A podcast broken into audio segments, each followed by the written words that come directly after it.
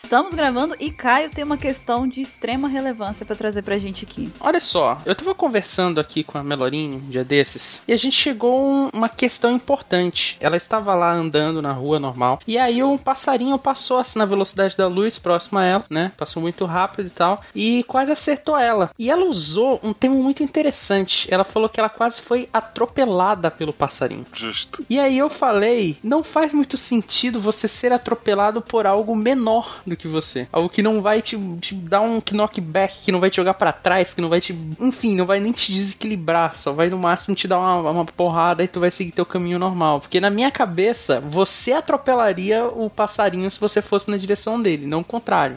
E aí a questão é: é possível você ser atropelado por uma coisa que é menor do que você? Peraí, Bruno, contextualiza o que aconteceu. Antes de mais nada, eu queria só dizer pra vocês o contexto em que tudo isso se deu. Eu estava aqui na internet, normalmente, no Skype, Skype aberto, fazendo minhas coisas. De repente, Caio me manda uma mensagem. Buru, você tá aí? Sim. Eu olhei o horário, um horário atípico e tal. Falei, sim, Caio, tô aqui. Tá tudo bem? Sim. Não, é que eu precisava falar com você. Eu falei, tudo bem. Fui ficando preocupada, né? Falei, tudo bem, aconteceu alguma coisa. Ele, "N- você pode falar por áudio? Eu falei, caraca, explodiu o Opex Cash, alguma coisa. Aconteceu, muito sana, né? Sei lá. Sim. Tá Caindo um meteoro. Eu falei, ok, peguei o fone, falei- entrei no- na chamada totalmente cautelosa. Falei, Caio, tá tudo bem, não sei o quê. Na hora que eu chego na chamada, tá ele e a Melorine. Aí eu falei, eita merda, meu Deus. Pronto.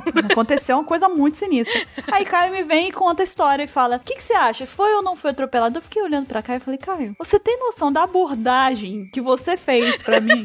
Você- eu achei que alguém, no mínimo, tinha morrido. Você é chamada pra madrinha. É, ou- alguma coisa tinha acontecido, mas não, ele queria saber o conceito de atropelar e não atropelar. Pra completar a situação, depois dele perder a discussão, eu recebo uma mensagem no WhatsApp. Baruque, tá aí, é urgente. Aí o cara, eu tô aqui, o que foi que aconteceu? Ele falou, tu pode entrar no Skype rapidinho, é muito sério, preciso saber a tua opinião. Aí eu, caramba, velho, o que foi que aconteceu? Deu uma coisa de errado, né? Aí eu entrei no Skype o mais rápido possível. O Baruch não ficou do meu lado. Não, calma lá, você tá contando, você tá dando spoiler. Deixa de dar spoiler. E agora é o 27 também? Que é gratuito. Eu ainda tô quieto.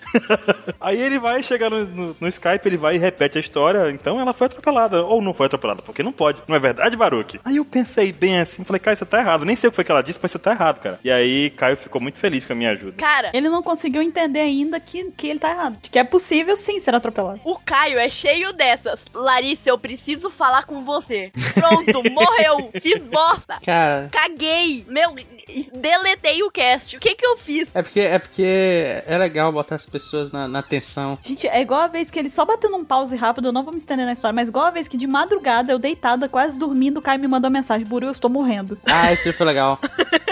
Eu falei, você tá o quê, Caio? Eu falei, Você tá o quê, Caio? O que que houve? Tô morrendo. Tá morrendo de verdade ou tá morrendo quando você não tá morrendo? Aí ele chegou assim, não, tô morrendo, eu preciso de uma ajuda. Eu falei, o que que aconteceu? Aí ele f- começou a descrever, ele estava passando mal, me fez dar uma consulta pra ele, duas horas da manhã. Então, Cara, Aí tu mandou ele deitar de lado e. Mandei, mandei. é, Eu mandei, na verdade. são gases. Do lado do coração, né? É, então... Deita do lado do coração. Cara, vocês ficam rindo de mim, mas vocês já fizeram. É verdade, tá? Alivia muito. Caio, toma um Loftal, Caio, e deita do lado do coração. eu tinha comido demais, eu tava passando mal. Quem que eu vou consultar às duas da manhã? Quem é o especialista? A especialista. Exatamente, Bururu. Mas se ele deitou do lado do coração e soltou flatulências, Caio? O pior, sabe o que foi o pior de tudo? É que eu consegui ajudar, sabe? Eu falei, não, então olha só, qual é a situação? Com que estamos lidando? Ele, coxinhas. Eu falei, ok, entendo bem, vamos lá. Coxinha. Eu falei, ok, já passei por isso, vamos lá. No final das contas, foi pra ele tomar água com o ligão, ficou tudo bem. Sobreviveu, tá aqui, hoje, contando a história. É, assim, eu fico pensando, o, o- o Caio, ele mora num lugar que escorpiões invadem a casa durante a noite. É, Pra esse cara tá preocupado e te ligar às duas da manhã, é porque o negócio. Tava triste. O escorpião tem dois metros hoje. Pode ser fatal, né, cara? É? Não, mas eu nem acredito mais no Caio, porque o Caio usa, ele usa excesso em tudo, entende? Então não tem como você acreditar nele. É, mas isso é verdade. Não, você acostuma, você acostuma. É, por exemplo, voltando à história dele, ele começou dizendo que o passarinho passou na velocidade da luz. A velocidade da luz, esse passarinho não só atropelado, como ele explodia. Ele atravessou ela, né, cara? É um laser. Todos em volta ali, eu caí com a onda de choque que ia se formar com o impacto. Não, e o pior, sabe o que aconteceu? Ele me colocou numa situação delicada, em que pra apoiar ele, eu teria que brigar com a Melorine dele e com a Bururu ao mesmo tempo. Falei, cara, se lasca aí, eu tô com elas também, você se deu mal. Cara, o Baruque nem ouviu a questão. Ele já entrou e falou assim: Olha, estou do lado delas. Foi mesmo, pior que foi. Mas o argumento do Baruque também foi ótimo. Ele chegou e falou assim: Caio, você obviamente não assistiu o filme Pássaros. Não, eu até que tô do lado do Caio nessa. Meu Deus. Porque a minha lógica é, depende da convicção do passarinho. Se o passarinho tiver convicção suficiente, Peraí, isso é. Não, peraí, se ele saiu do galho pensando, vou atropelar aquela maluca ali, vou atropelar ela. Então ele, ele atropelou. ele pode atropelar. Depende se o pássaro tem hack ou não. Mas se ele só tá voando de boa, O passarinho tava de capacetinho, não? exato, depende da convicção, cara. Tudo depende da convicção do passarinho. Tá, tá, deixa eu fazer uma pergunta pro Guaxin. Guaxin, seguinte, ó. Você está andando de bicicleta, você é a Bururu e você está andando de bicicleta. Aí tem um, um- um caminhão estacionado, paradinho ali, paradinho na rua, tá? O caminhão tá paradinho. Só que você é a Bururu, então você tem que bater nas coisas se você está andando de bicicleta. Claro, né? Aham. Como assim? Aí você acerta o caminhão. Você atropelou o caminhão ou você bateu no caminhão? Colidiu. Nesse caso específico, você bateu no caminhão. Só que um pássaro. Tu já viu um pássaro? É, é muito triste, gente. Isso acontece de vez em quando. Desnorteado se bater contra uma parede e ele morre no impacto? Cara. Eu acho que se o passarinho acertasse a tua menina, ia doer, cara. Cara, aquilo é um atropelamento. Não, então, o Caio falou que pra ser, pra ser atropelamento, ele discutiu isso naquele dia, Bruno, você se lembra? Ele falou o seguinte assim, que pra atropelar tem que atravessar. Não. Aí eu falei, e se ele passou pelo cabelo dela? Não, não, não foi isso. Ele falou que tem que ter duas coisas em movimento, não é, Caio? Sim, você tem, você tem que estar em movimento. Você tem que dar um knockback naquela. Tipo, o que é, ma- o que é mais pesado é, tipo, momentum. Tá, olha só. Tem que ter duas coisas em movimento. Então, se um carro vir na minha direção e eu ficar parado, eu não sou atropelado. Exatamente. Não, não, não, não, não. Porque você usou hack aí, né? Aí- Não, sim, você foi atropelado. Sim, você foi atropelado. Só que, seguinte, ó. Se você tá correndo e bate num carro, você não atropelou o carro. Você bateu no carro. Eu acho que o passarinho ia bater nela. Ele ia colidir com ela, mas ele não ia, sei lá, jogar ela longe. E se você bate no carro e passa pela janela e atravessa ele? What the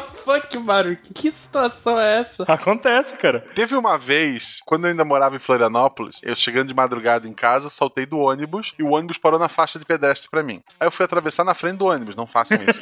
um guri numa moto ultrapassou o ônibus e veio na minha direção na faixa. Quando ele me viu, ele reduziu e mesmo assim ele me acertou. Eu fiquei em pé e o cara caiu. Eu atropelei a moto, Atropelou a moto, perfeito, olha aí. Ou não, Não, né? vocês colidiram, né? Você atropelou a moto. mas eu fiquei em pé e ele caiu. Quem que ganhou? Quem é o passarinho dessa questão? Você atropelou a moto. É um momentum. Ele tava diminuindo, ele tava freando. Você sabe que quando diminui é pior, né? Porque o peso da moto e a força vai tanto pra ponta. Caio, você lembra do exemplo que eu te dei que você não conseguiu responder? Eu não lembro mais o exemplo. O que é? Eu lembro que eu dei um exemplo pra ele que eh, depois ele não conseguiu, tipo, era, era um exemplo de, de atropelamento, como é que era? Se uma pessoa está andando de bicicleta e ela bate em você e ela cai e você fica em pé. Isso, isso. E eu, e eu te falei que a definição de, de, de atropelar. Deixa eu- deixa eu ver. Tá, A gente, a gente tá perdendo tempo, porque a resposta disso é muito, muito simples. E eu peço desculpa a todos os ouvintes meninos que ainda não são pequenos, mas se você está discutindo com a sua patroa, você está errado. Perfeito, Guaxinha. Eu falei isso pra ele na hora que eu entrei, cara. Eu falei pra ele. isso. Não importa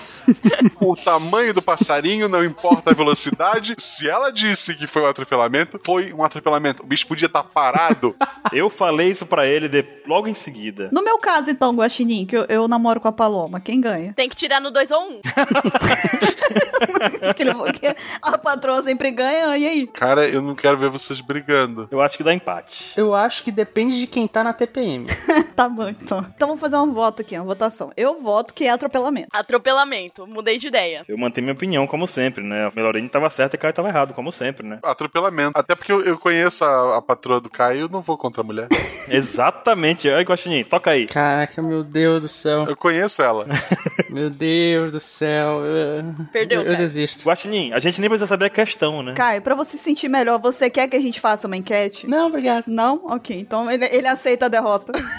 Ele não quer perder publicamente, é isso? Já admitiu derrota. Tá com medo da verdade?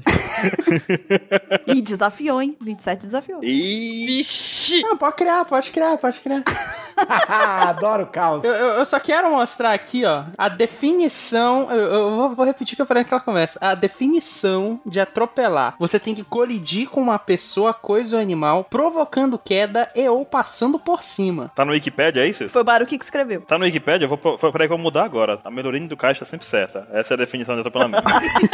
é o que ela quiser, pronto. o que ela quiser. Vou citar o, o pai do Chris. Você está errado mesmo quando está certa. Eu, eu tô percebendo isso. Pera, deixa eu arrumar o Wikipedia aqui que tá errado. Eu acho que se você for atropelado pela agulha escarlate, você cai.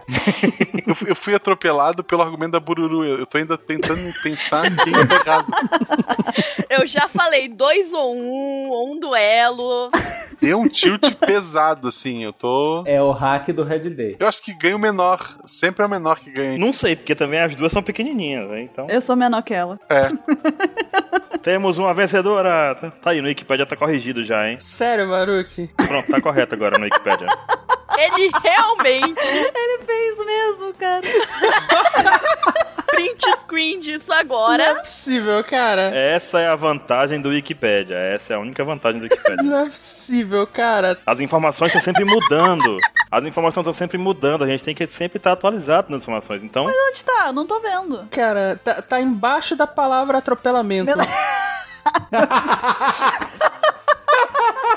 Já printei. temos um vencedor aí, Caio. Eu vou tirar a print disso só pra. Vai que mudam de novo até lá. Se tá na internet, é verdade. Tá na internet, é verdade, eu acho justo. Pronto, Caio, você pode tirar a print disso e mandar pra Melorine e falar que ela tava certa o tempo inteiro. Cara, Pedi desculpas a ela, inclusive, Caio, viu? meu Deus do céu, cara. Nunca mais vou duvidar de você. E olha, e pra completar aquele dia, Caio, não satisfeito com a derrota nos argumentos, ele veio com esse papo aqui que isso aqui não é Jujuba. É, vê com essa palhaçada aí depois. Jujuba, na verdade, é essa outra aqui, ó. Isso não é Jujuba. Cara, é minha, é minha sócia, é sim. Guaxinim, exato. Agora, Guaxinim, você que tá aqui tem propriedade pra falar. É Jujuba. O que, que é Jujuba? Juba é minha Não sócia. é, não é. Chegamos à conclusão de que Caio não sabe de nada. Não, Jujuba tem então açúcarzinho. Caio, tu tem que escolher batalhas que tu possa vencer, Caio.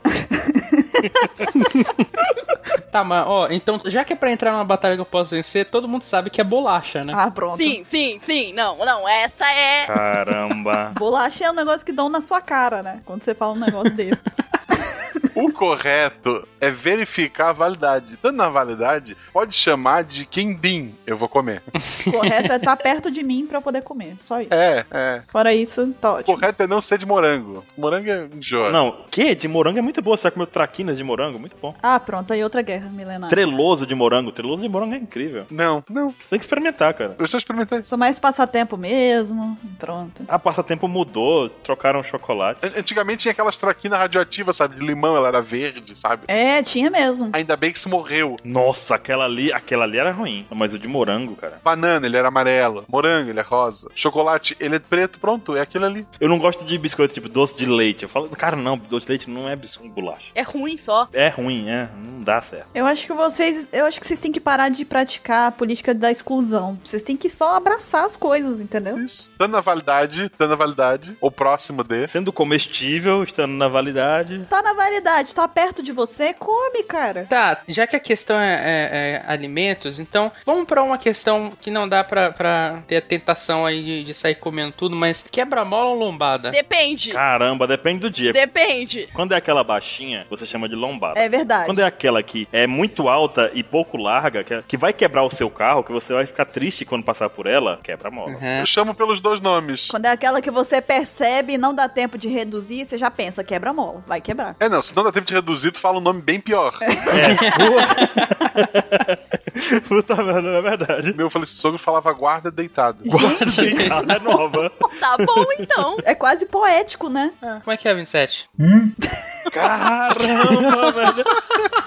Ah, não sabe nem onde tá. Ele, ele anda 27 por hora, ele nem sente. Caramba, não, ele anda 270 por hora, viu? 127. Ah, não, isso de andar em altíssima velocidade, a Bururu quase me matou uma vez. Eu? Eu acho que eu contei num comentário aí há muito tempo atrás, num, num ApexCast. Eu tava em outra cidade, assim, bem longe, que vem pela BR-101, né? Sei lá, uma hora de viagem pela BR-101. E foi um dia que os caminhoneiros estavam fazendo. Eles estavam fechando a BR, manifestação com alguma coisa. E daí eles fecharam simplesmente a quilômetros antes de eu entrar. Então eu peguei uma BR lisinha tipo, só pra mim. Porque nenhum carro entrava de cima, né? Cara, eu botei, quer dizer, não, isso é fictício, foi com um amigo, não foi comigo. Ah, tá. Mas esse meu amigo botou, sei lá, acho que perto de 140. e tava ouvindo o Cast. Esse seu amigo, né? Aí a culpa, aí a culpa é minha, já tô vendo que a culpa é minha. Esse teu amigo, por curiosidade, ele também é o Apex Cash, né? Ouve, ouve. A Bururu, não sei se a Bururu cantou ou falou alguma coisa. Eu acho que a Bururu cantou, acho que a Hagatanga, uma coisa assim. Normal, normal. Cara, eu tive um ataque de riso e o carro deu uma sambada, assim. Gente, vocês estão vendo só o perigo daqui a pouco. Aí não tem mais, tipo, participação do Guaxinim no SciCast, nem no Missangas. Você não, Guaxinim, seu amigo, Guaxinim. Sabe aquela hora que tu ri assim de, de ficar sem ar? Foi o que aconteceu. Depois veio uma multa também, foi horrível. Cara, eu não sei nem se eu devo pedir desculpa pro seu amigo. A culpa é minha mesmo. Você vê o poder do ragatanga, né? Cara, é, então, não pode mexer com o ragatanga. O ritmo ragatanga, ele te possui, sabe? Eu acho que foi o Hagatanga ou o Gordinho Gostoso. Eu não lembro o que, que ela cantou, mas foi, é, foi terrível. Eu tive que encostar o carro pra dançar. Então foi ragatanga. Eu tô imaginando o guaxinim em cima do capô do carro dançando ragatanga no meio da estrada vazia. Isso. Nu. Nu. Nu. E o helicóptero da Globo passando assim do lado e filmando. Temos manifestação ocorre toda pacífica, temos aqui alguns liberais. Os fanarts, please. Cara, depois dessa eu não tenho nem mais o que dizer. Só sei sentir mesmo. Muita pena do amigo do Guaxinim. Coitado. Foi terrível. Mas ele sobreviveu, tá tudo bem. A multa é salgada. Mas tá vivo, tá vivo ele. Tô, tô. tô. Ele guarda o comprovante até hoje, né? Eu mandei pra, pra Polícia Federal junto um áudio da, da Bururu pra vocês me dão. Vocês me perdoam. Como não rir, né? Você pediu. Escreveu um ofício. Eu estava a essa velocidade, mas de repente, escutem isso. De repente aconteceu isso daqui, ó. Não é minha culpa. Não, manda a multa pra Buru. É? Não, sai fora. É uma boa. Foi culpa dela. Sai fora. Tudo culpa dela. A culpa é do Ruge, que escreveu a música. Nem Ruge foi, foi outra. Não, olha só, a multa foi por correr, não por dançar ragatanga. Ah, não? Você não foi multado por dançar ragatanga? Não, atentado ao pudor, não. Pô, isso devia ser multa, cara. Não, o policial até dançou com ele. Ele também não foi multa- multado por correr, né? Foi um amigo. Eu, eu não vou ajudar ninguém, mas tem no YouTube eu dançando com o duro, há muito tempo atrás. Então, Caramba, velho. Eu já vi esse vídeo. Esse vídeo é demais. então fica aí, fica a dica, procurem. Está lá em algum lugar. Você se orgulha desse vídeo, Guaxinim? Cara, eu me orgulho. Tipo, ne- nesse vídeo é engraçado porque, tipo, tem uma, uma- uma mulher que entra pela porta, é uma sala de aula, cheia de aluno, porque eu perdi uma aposta com os alunos, eu e um outro aluno. E daí tem uma mulher que, que entra, entra, vê eu dançar e vai embora. Aí As pessoas perguntam: quem é esta mulher? Ela casou comigo depois disso. Caramba, velho. Tem relação com eu ter dançado? Não sei, provavelmente não, mas. Possivelmente sim. Você tá dizendo o quê? Você tá rebaixando sua qualidade como dançarino? Você tá menosprezando o poder do Kuduro. Caraca, eu achei. Assim rápido, como? A internet, cara. Porque, porque não tá guaxinim. Eu achei. Eu fa fazer o quê? Ai, que ótimo, que excelente. Ah, é esse mesmo. Vamos subir o número de views desse vídeo então, né? Ah, eu vou ver. É lindo, algo de se ver. Silêncio, ele pede ainda, ele quer atenção. Meu Deus do céu. Ah, a minha esposa é preto lá na porta. Na época ela não era, né? E essa é uma turma de, de oitava série, era final de ano, assim, a gente tava fazendo amigo secreto. Daí eu e o João perdemos uma aposta. E esses bracinhos. Cara, dançou bem, Guaxinim. Eu não vou perguntar que aposta foi essa. Ah, eu não vou- também não vou lembrar agora, mas era. A, a dele era vergonhosa, a minha era, sei lá, tranquila. A sua não é. Se você só foi na onda, né? Cara, eu posso dizer que eu vivi o suficiente pra ver Marcelo Guaxinim dançando Kuduro. Lindo. Eu, eu, eu sem barba, eu nem lembrava de mim sem barba. Por mais professores assim no mundo, cara. E um pouquinho menos gordo. Baruque. E a barba, né? Tu lembra como é que é o Baruque sem barba? Cara, não. A última vez que ele não tinha barba era quando ele tava dentro da mãe dele lá, né? Caramba, não, sem brincadeira agora, tem uns 10 anos. 27. E a raça dos barbudos? O que, que é motoqueira? É quando um barbudo casa com uma tatuada? Caramba, da motoqueiro, né? A raça dos motoqueiros. O papo tá muito bom, tá tudo muito bonito, muito lindo, mas vamos falar de One Piece? É. Ah, tem que? Ah, Ei, vamos, 27, acorda. Dá um tapa nele aí, alguém, pra ele acordar. Injeto House.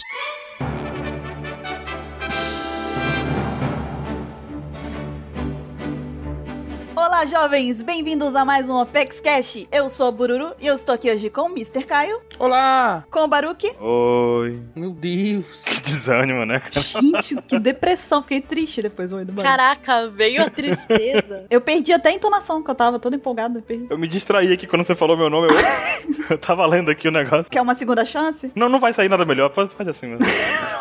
Agora já era. Com o Mr. 27, Oi! Oi, oi, oi, oi! com a Lari Oi! e ele está de volta! Marcelo Guaxinim! Oi, gente, é um pedaço de terra cercado de água, pronto, eu posso desconectar. Acabou o cast. Caramba.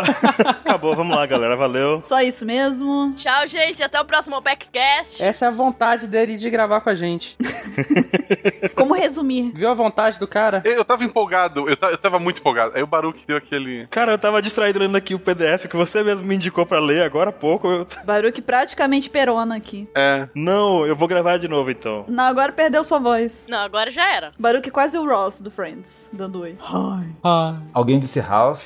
Ninguém disse House, mas essa semana nós vamos falar sobre as ilhas de One Piece, pelo menos as do East Blue, porque já tem, tem ilha pra caramba, né? O detalhe é que esse cash é requisitado pra caramba, né? Sim, muito esperado, inclusive. Um dos caches mais requisitados dos últimos tempos, diga-se de passagem. E eu não li nada. Ah, que novidade, né, 27? Maravilha, 27. Que ótimo, hein? Olha só, mas que novidade. Você nem me surpreende mais, você vai me chocar o dia que você disser que você leu. Pois então, antes de mais nada, vamos para a leitura dos e-mails. Ê!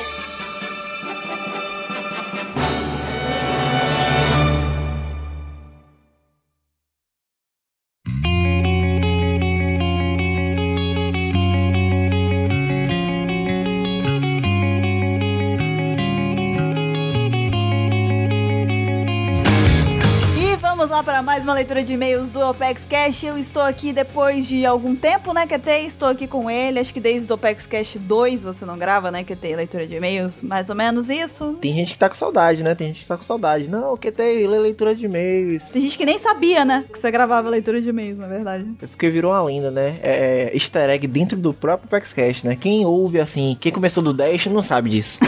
É verdade. É possível, né? Porque eu acho que do 10 pra frente você não gravou mais. Leitura de e-mails, não sei. Nossos ouvintes saberão dizer melhor. Mas o que importa é que você voltou. Bom filho a casa torna, não é? Aí, assim como eu voltei pro cast, leitura de e-mails, agora eu vou participar um pouquinho mais com vocês. É, vamos ver, né? Vamos esperar pra ver nos próximos casts. não vamos comemorar ainda não, né? pois muito bem, vai ser na companhia do nosso querido contador de histórias QT que nós vamos ler os e-mails dessa semana. Mas antes de mais nada, nós temos um recado muito importante aqui, porque QT nós estamos chegando à marca do aniversário de dois anos do Opex Cash. Aê! Olha só que legal, dois anos já parece que foi ontem, cara. Velho, pra quem conseguiu acompanhar desde o início, é pra chorar. Sensacional, isso é muito incrível. É uma marca, é um aniversário muito importante pra gente. E o aniversário do Apex Cash é dia 25 do 11. Porém, nós teremos um Apex Cash. O Apex Cash de número 104 vai sair no dia 22 do 11, né? Então a gente vai aí adiantar um pouquinho e comemorar os dois anos de Apex Cash com nada mais, nada menos do que uma parte 2 dos melhores momentos do Apex Cash. E pra gente fazer esse Apex Cash, a gente precisa da ajuda de vocês, os nossos queridos ouvintes. Por quê? Vocês precisam mandar um e-mail pra gente. Seria legal se vocês mandassem um e-mail com os momentos que vocês mais gostam, os momentos preferidos de vocês do Apex Cash até agora. Do ano de 2016, né? Exatamente, exatamente. De preferência, né? Já que vocês já participaram na parte 1, vamos agora fazer uns melhores momentos de 2016. Então, mandem pra gente por e-mail contato arroba onepcx.com.br. É só você mandar lá o minuto certinho do momento preferido que você escolheu e colocar o número do Opex Cash que aquilo aconteceu. Só precisa disso, é rapidinho, não vai tomar muito tempo e eu tenho certeza que vocês já devem estar pensando em algum aí. Enquanto eu tô falando, já deve estar vindo alguma coisa na cabeça de vocês. De preferência, coloca bastante história minha pra, sabe? Cara, vai cortar todos, né? Mentira. Vai botar só. vai cortar metade, talvez, quem sabe. Pois muito bem, participem, a gente precisa da ajuda de vocês aí, porque querendo ou não, vocês que são os nossos ouvintes, vocês que têm que escolher aí quais são os momentos preferidos, né? Se a gente escolhesse ia ser meio que marmelada, né? Eu ia falar, pô, todos os que eu apareço, sabe? Com certeza. A gente vai falar, não, tal, hahaha. gente, corta assim, ó. Corta os Opexcasts todos que tiveram, bota só o finalzinho que eu participei e pronto. É, hum, vamos fazer só, tipo, um melhores momentos Bururu e Ketei. Pronto, acabou, não precisa cortar o resto. Aí vai ter, olá jovens, olá jovens, olá jovens, olá jovens. A gente vai intercalar um Olá Jovens com uma história sua. Olá Jovens, história do QT. Olá Jovens, história do QT. Vai ser o melhor cast já. Pois muito bem, então. QT, vamos para as fanarts que a gente tem essa semana. E quem é que mandou a primeira fanart? Se você não quiser ouvir os e-mails, pule para. 40 minutos e duas gaguejadas. Não, essa semana começa com Vivian Capai, de 22 anos, Florianópolis, Santa Catarina. Olha só, cara, eu quase gaguejei falando, quase eu falo outra coisa aqui, Santa Catarina SC, né? Mas beleza, auxiliar de classe em um berçário. A galera tá muito louca nessas profissões, né? E as duas personagens que ela mudou foi uma de Ansem, o urso, e Caio, o pato. Velho, eu fiquei parecendo um retarda quando eu olhei essa, essa fanart do Ansem Urso, porque, tipo, tá o urso jogando a porra do dado e ele. Vou matar geral nessa merda aqui. É, isso aí é uma referência de um Apex Cash de uma leitura de e-mails em que perguntaram pra gente quais animais seriam equivalentes a gente, quais seriam os equivalentes. E aí a gente, na resposta, falou que o Ansem seria o equivalente a um urso, de repente, e o Caio é um pato, porque o Caio adora patos. Ele é, ele é apaixonado por patos. É, ninguém botou que eu ia aparecer um jegue, não, né? Falar, ah, porque tem que aparecer um jegue. Se eu não me engano, se não me falha a memória, eu falei que você seria uma hiena que tem. Ah, verdade. Não, eu, eu lembro que teve uma fanart de, de- Acho que foi Ed do Rei Leão. Exato, exato, exatamente. Isso mesmo. E tem aqui o Caio como pato segurando a Excalibur no bico, enquanto tem o Excalibur de Soul Eater falando atrás dele: Fools! E ele tá gritando lá que foi uma vírgula sonora do Apex Cash, que inclusive já fica aí a dica como o melhor momento, se vocês quiserem colocar, que foi o Caio falando o Excalibur, né? Ele invocando a Excalibur. Foi um momento impagável. Virou até vírgula sonora, né? Uma das melhores até então. A gente recebeu também uma fanart aqui enviada pelo Alexandre Teodoro, de 20 anos, de Adema, São Paulo. E essa fanart foi feita em colaboração entre o Alexandre e o afilhado dele, o Cauã, de 9 anos. Olha só que, que legal que tem. Será que o Cauã escuta a gente também? Eu acho que sim, né? Com certeza. Olha aí que bacana. Pra opinar, com certeza ele que falou. Foi, o- foi ele que desenhou, foi o Cauã que desenhou, olha aí que legal. Ah, então ele entende. Tá, tá manjando, né? Ele manja. Sabe mais do Apex Cash que a gente. E aí a fanart é a seguinte, é uma conversa entre mim e o Capeleto, e aí a gente tá ouvindo, tipo, eu, eu- tá passando na nossa cabeça o seguinte, várias frases do Apex Cash, né? A gente falando, não é Naruto, eu chego falando bacon toda hora, o oi do Mr. 27, e aí eu chego pro Capeleto e falo, "Cê- você tá ouvindo isso? Ele, cara, eu acho que você tá ouvindo pedras, hein? Porque é, o se- é realmente é isso, a gente grava tanto Apex Cash que acaba que isso começa a fazer parte da gente. Eu, quando eu vou dormir, às vezes eu acordo assustada no meio da noite suando com o Mr. 27 cantando Necmaunchi, é horrível. E meu, eu fico ouvindo, né, velho? Tem dia que eu acordo assim, eu acordo, mentira, mentira. Mas às vezes eu tô na rua e eu ouço. Ah, eu. O quê? 27? Já procura, né? Pra ver se ele apareceu. E qual a próxima fanart que tem? Pra sua falar de Renan Antunes, 28 anos. Eita, chega de Ponta Grossa, Paraná. Anhos falou espanhol, que até se fosse espanhol, cara. É, And- Antunes. Anhos. Anhos.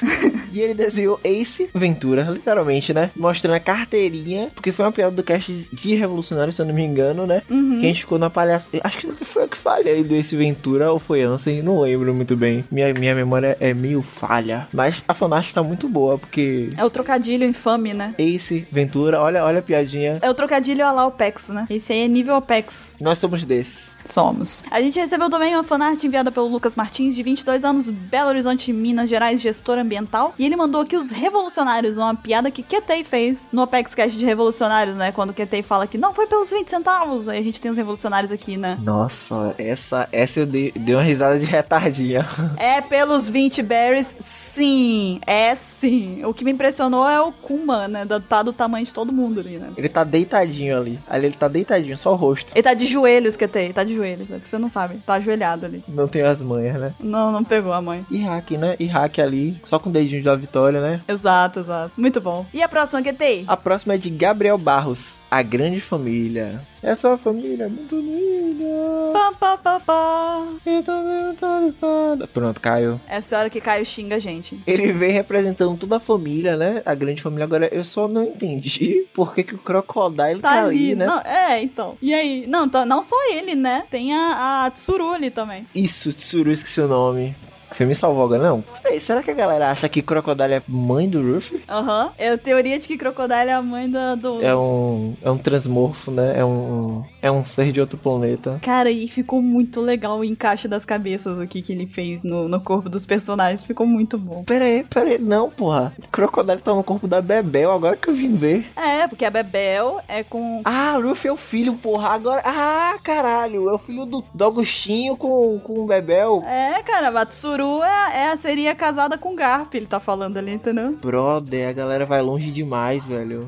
Que absurdo. Isso é muito bom. Eu lembrei só daquela tirinha do, do Ansem, né? Você está indo por um caminho que eu não consigo mais reconhecer você. É, eu não posso te seguir por esse caminho. Que eu não posso lhe seguir. Muito bom. E que tem, a gente recebeu uma chuva de fanarts enviadas pelo Mário Souza, de 19 anos, Cruz das Almas, Bahia.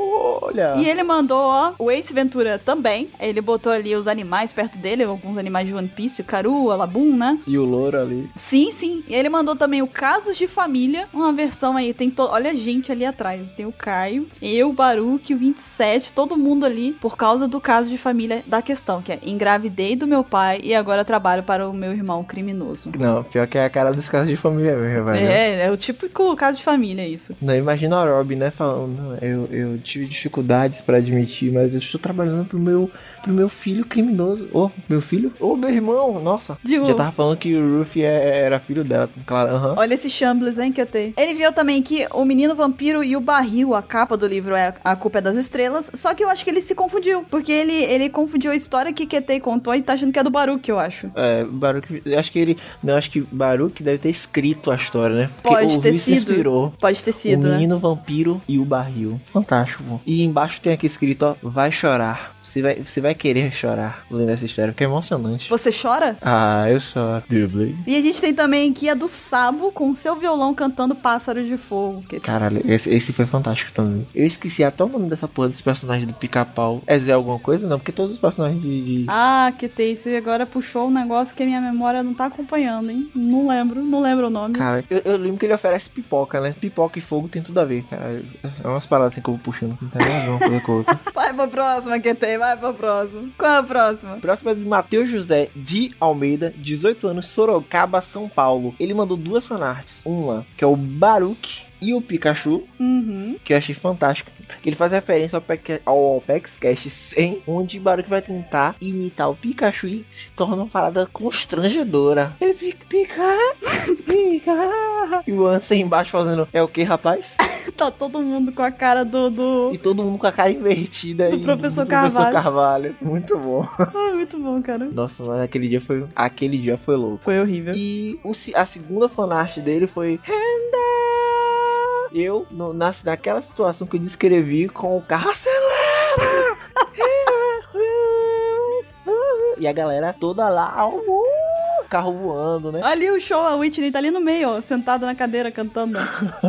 Você e maluco super animados, vamos lá, bora! e o cara ali embaixo, não, cara, não, não, na moral, não aguento mais, vou, vou editar Boku no Cast que tá melhor, tá mais vantajoso pra mim. Cara, é impressionante que ele fez a, ele fez a tirinha exatamente como eu imaginei. Ele tirou da minha cabeça a tirinha. Nossa, ficou. Não, e a ladeira? E o pior é que a ladeira era assim. O bairro não era tão bom assim, né? O bairro da ladeira não era lá essas coisas, não. Mas a ladeira era nessa pegada assim, velho. E os passa E as gaviotas, ó. Como Gaviotas. diria, como diria Baruca, as gaviotas. Ó, essa referência aí antiga, hein? Boa.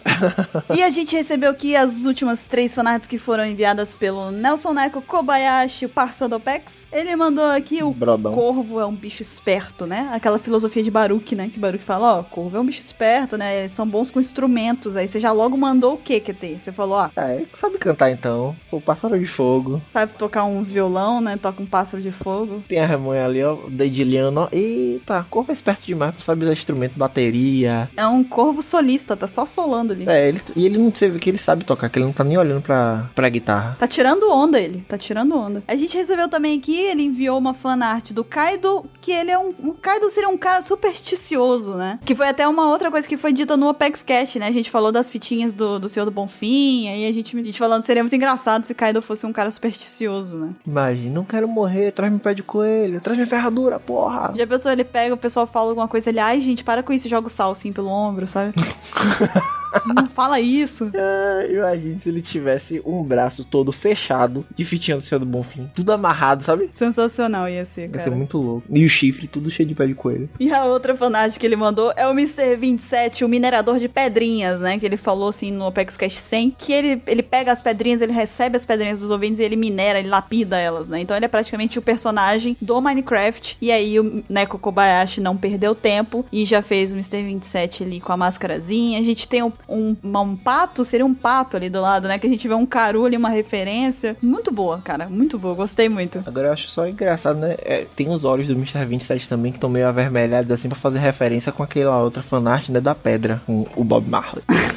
aí eu já não sei, acho que já é a interpretação sua que teve. Tan, dan, dan, dan, tan, dan, dan, dan, dan. Vamos para os e-mails agora, né? Vamos pros e-mails, muito bem, Getei. Quem foi que mandou o e-mail dessa semana? Ah, o e-mail dessa semana foi de João Vitor Correia. Olá, jovens. Eu sou o Bururu, não mentira. Eu sou o Vitor, sou o João Vitor, tenho 27 anos, moro em São Carlos, São Paulo e faço mestrado em engenharia química. Uau! Acompanho o Apex Cash desde o primeiro, então ele sabe dizer quando foi que eu parei de fazer a leitura de e-mails. E esse é o primeiro e-mail que mando para vocês. Poxa, já se passaram tantos Apex Cash, cria mais coragem aí, manda mais pra gente, a gente quer mais. Off, enquanto escrevia isso, eu escutei aquela voz do Got dizendo shame, shame, shame. vergonha, vergonha. Mas tudo bem, você mandou agora, não tem problema. Antes tarde que nunca. Com certeza. Retorne, retorne a casa que você nunca veio. Ele nunca abandonou, Ketei. Ele só nunca mandou e-mail. não é igual você, sabe? Ó, oh, tá melhor do que eu. Adorei o tema do Apex Cash 101. Estou ansioso pela parte 2, quando tivermos mais informações sobre os revolucionários. Tenho dois comentários sobre o último cast. O primeiro é a respeito da relação, ou falta dela, entre Ruff e Drago, e o segundo é sobre a origem do ferro saque. Olha, então ele vai usar a minha teoria do ferro saque. Espero que seja melhor que a sua, QT. Vamos lá. Oh, que isso. sobre Ruff e Drago, caramba, é não, não, mas a minha foi trabalhada. Você viu que eu criei na hora assim e saiu um, uma coisa fantástica. Ficou, é. Ficou especial, ficou especial. Ficou especial igual a mim, né? É, é igual você. sobre Ruff e Dragon, acredito que esse relacionamento distante entre os dois personagens está relacionado a um desejo da mãe de Ruffy. Faria sentido se ela fosse marinheira e confiasse o filho ao avô, temendo pela segurança de Ruffy se fosse criado por Dragon. Porra boa, curti. Gostaria muito se o mestre Oda, Oda, ótimo, Oda mostrasse ainda mais sobre a origem de Ruffy em um inevitável encontro entre Dragon e ele. Relacionado à origem do Ferro Sake, tenho duas teorias. Primeira, Koala diz que poucos países podem produzir o que não deixa muito claro se o metal é encontrado diretamente na natureza ou é gerado pela mistura de metais, formando uma liga, ou seja, é, aí ele entende, né? Porque é engenheiro químico, ó, tá vendo aí? Ou seja, a necessidade de conhecimento tecnológico. Uma das possibilidades seria o Apple tivesse a capacidade de formar essa liga ferro-saque, o que não é impossível, devido ao poder de sua Akuma no Mi. Como esse metal é raro, deve ser bem caro também, né? Pode explicar o sucesso do Apple relacionado ao reino do negro. Olha, tá aí uma boa verdade. Vamos comentar logo logo. A segunda possibilidade, considero mais provável. Porra, mais provável do que essa? E seria que o povo de Wano estaria produzindo sobre as ordens de Kaido as armas de ferro saque devido a serem melhores artesãos do mundo. A, a, eles seriam os melhores artesãos do mundo. E o conhecimento técnico suficiente para isso eles já terem. Uhum. Então, sendo assim, ele pergunta pra gente, né? Já imaginaram se no arco de Wano, com o bando dos Mugiwaras completos, Minks e ninjas e samurais, como é que seria essa coisa, né? Uhum. Será que lá a gente descobriria o, o, o ferro saque? Por enquanto é isso. Gostaria muito se vocês pudessem comentar é, esses meus devaneios na leitura de e-mails. Abraço pros meninos e beijos pras meninas. Ó, oh, porque não fez o contrário? que isso, que tem?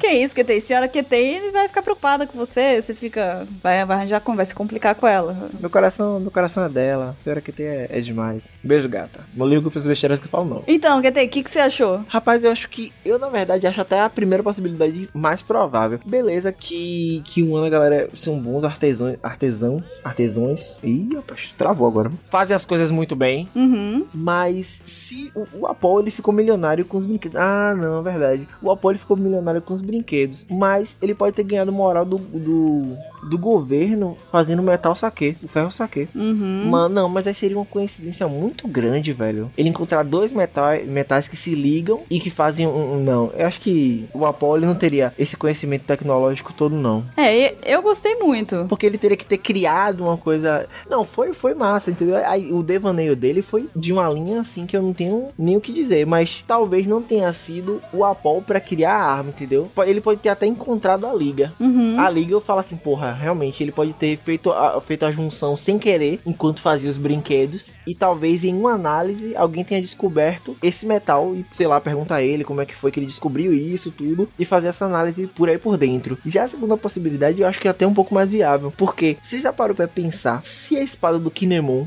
for ferro saque talvez isso explique as chamas. Aí cê, é tá levantando um, mais uma possibilidade. É, mas a gente teria que conhecer os outros espadachins também de um ano para ter uma certeza melhor sobre isso, mas velho, as duas possibilidades são completamente viáveis. Viu? Olha, eu gostei muito das teorias dele, mas eu devo dizer que a parte que eu mais gostei, que eu achei é, possível, sabe? Não, eu achei plausível e até capaz de talvez ser aceita ela, acho que hum. é a parte da mãe do Luffy, né? A relação entre o Luffy e o Dragon e tal. Faz é sentido até, velho. Eu achei legal, eu achei bacana mesmo. A, a foi uma justificativa que ele achou pra, pra pro fato do Luffy ter crescido longe do Dragon e tudo mais, né? Então eu achei, eu achei interessante. Eu não tinha parado pra pensar sobre isso e achei realmente muito legal. Gostei bastante. Engraçado que a galera sempre fala assim: ah, a mãe do Ruff, o que, é que ela faria, o que, é que ela seria. Se ela fosse, porra, hum, será que ninguém para pra imaginar ela como marinheira conhecendo o Garp e talvez conhecesse o Dragon através dessa relação com ele? Olha aí, né? É um plot twist. Seria até, é, porra, fantástico, velho. Muito bom. Abre assim, acho que abre um leque de, de, de pensamento que a gente pode futuramente usar aí nos, nos casts. Uhum, com certeza. John Vitor fazendo história. Olha aí, isso, porque ele só mandou um e-mail até agora, hein? Imagina os próximos. Olha só o que a gente pode esperar. Pois muito bem, então, e QT, quem quiser participar do Apex Cash, como é que faz? Ah, eu não sei, eu não sei. Manda e-mail pra gente, talvez, né? Ah, é bom, é bom. Ó, ó, e-mail é uma boa. Não faz igual o cast passado, não, que a galera tava mandando pombo com carta. Esse negócio não funciona muito bem, porque às vezes não chega. O pessoal tá prendendo antes de chegar aqui. Mas manda e-mail pra, pra, pra OPEX. Qual é o e-mail que tem? Ai, meu Deus. Te peguei, né? É. opex.gmail.com. Uhul! Não, não, menino. OPCX. Ah, ah, essa aí é muito fácil. Todo mundo que ouve todo, toda semana, claro que tem que saber, né? Então, contato arroba onepiecex.com.br. Não se esqueçam do ponto .br. Uhum. E fiquem agora com o Apex Cash sobre as ilhas de One Piece. Tá muito legal, ficou sensacional esse Apex Cash. E a gente vai ficando por aqui e a gente se vê na próxima leitura de e-mails. Até lá! Falou!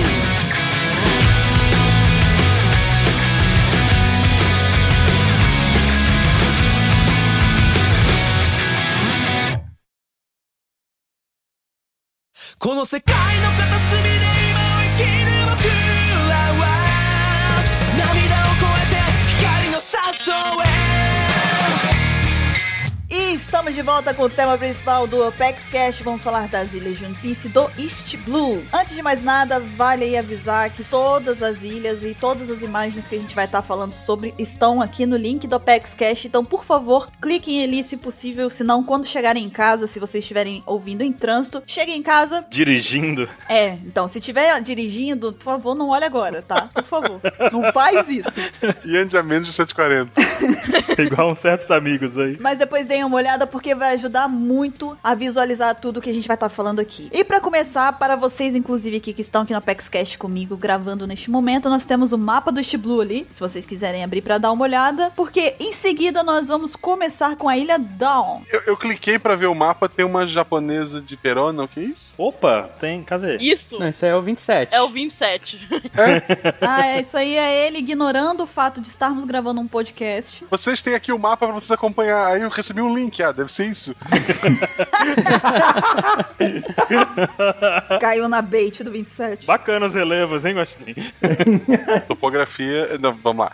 Primeiro é uma coisa que eu sempre venho falar aqui no, no PaxCast, é acabar com a magia. One Piece não segue exatamente as regras do nosso mundo na parte de, sei lá, física, química e etc. Como não? Até porque eu não concordo, por exemplo, que o Caesar possa asfixiar o Ace, já que o Ace tá pegando fogo o tempo todo, então ele não tem oxigênio em volta dele, porque ele tá pegando fogo. Então ele não deveria ser asfixiado, mas tudo bem, não é o caso agora. Mas as ilhas, como eu falei antes, pedaço de terra cercado de água, óbvio. A gente tem um exemplo, é, até para linkar lá com o episódio de raças que a gente tem do One Piece, que foi gravado pelo do Cast. Na, na, Terra, a gente tem um lugar chamado Austrália. Ela é uma ilha de proporções continentais. E lá tem um monte de bicho que tu não encontra em outro lugar no mundo. Tem cachorro que tem marsupial, aquela bolsa igual canguru para carregar os filhotes dentro. Uhum. Tem vários animais que são assim. Então, lá aconteceu isso porque aquela região ficou isolada há muito tempo. Então, os seres vivos, segundo Darwin, blá blá blá, eles lá eles tiveram um outro desenvolvimento. Isso poderia explicar o One Piece, que não tem continente, até onde a gente sabe, né? Tudo um monte de ilha, que as raças provavelmente se desenvolveram separado, por isso tu tem tantos bichos bizarros pelo mundo e tu poderia explicar, olha só, entre aspas, mas por exemplo, uma raça de seres humanos com os braços maiores ou com as pernas maiores ou mesmo gigantes, porque simplesmente eles tiveram um desenvolvimento diferente. Extrapolando a ciência seria isso. Boa. É legal, assim, a parte, ah, Bruno comentou com a gente antes de gravar até,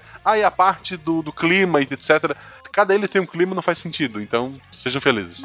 Ah. Mas e a raça dos tatuados? Isso explica também, né? Com certeza. Sim, sim. Tem uma ilha em que as pessoas já nascem assim e ela foi separada porque lá tem tinta, né? Isso é bullying. Olha, mas a Austrália, ela tem bichos exóticos, bichos diferentes, mas ela não se equipara ao Brasil, sabe por quê? Ah. Porque só o Brasil tem o Mr. 27. É verdade. Caramba! Verdade. O, o 27 tem uma tatuagem de um 27? Não tem, mas deveria. Tá no cérebro. ô, ô, ô, Guaxinim, mas você fez uma teoria muito boa sobre o- a raça do Luffy, né? Eu acho que você deveria compartilhar. Sim, o, o- o Luffy, ele é meio, ta- meio humano, meio tatuado. Porque o pai dele é tatuado. Ou um quarto, já que o pai dele tem metade do rosto tatuado ali, né?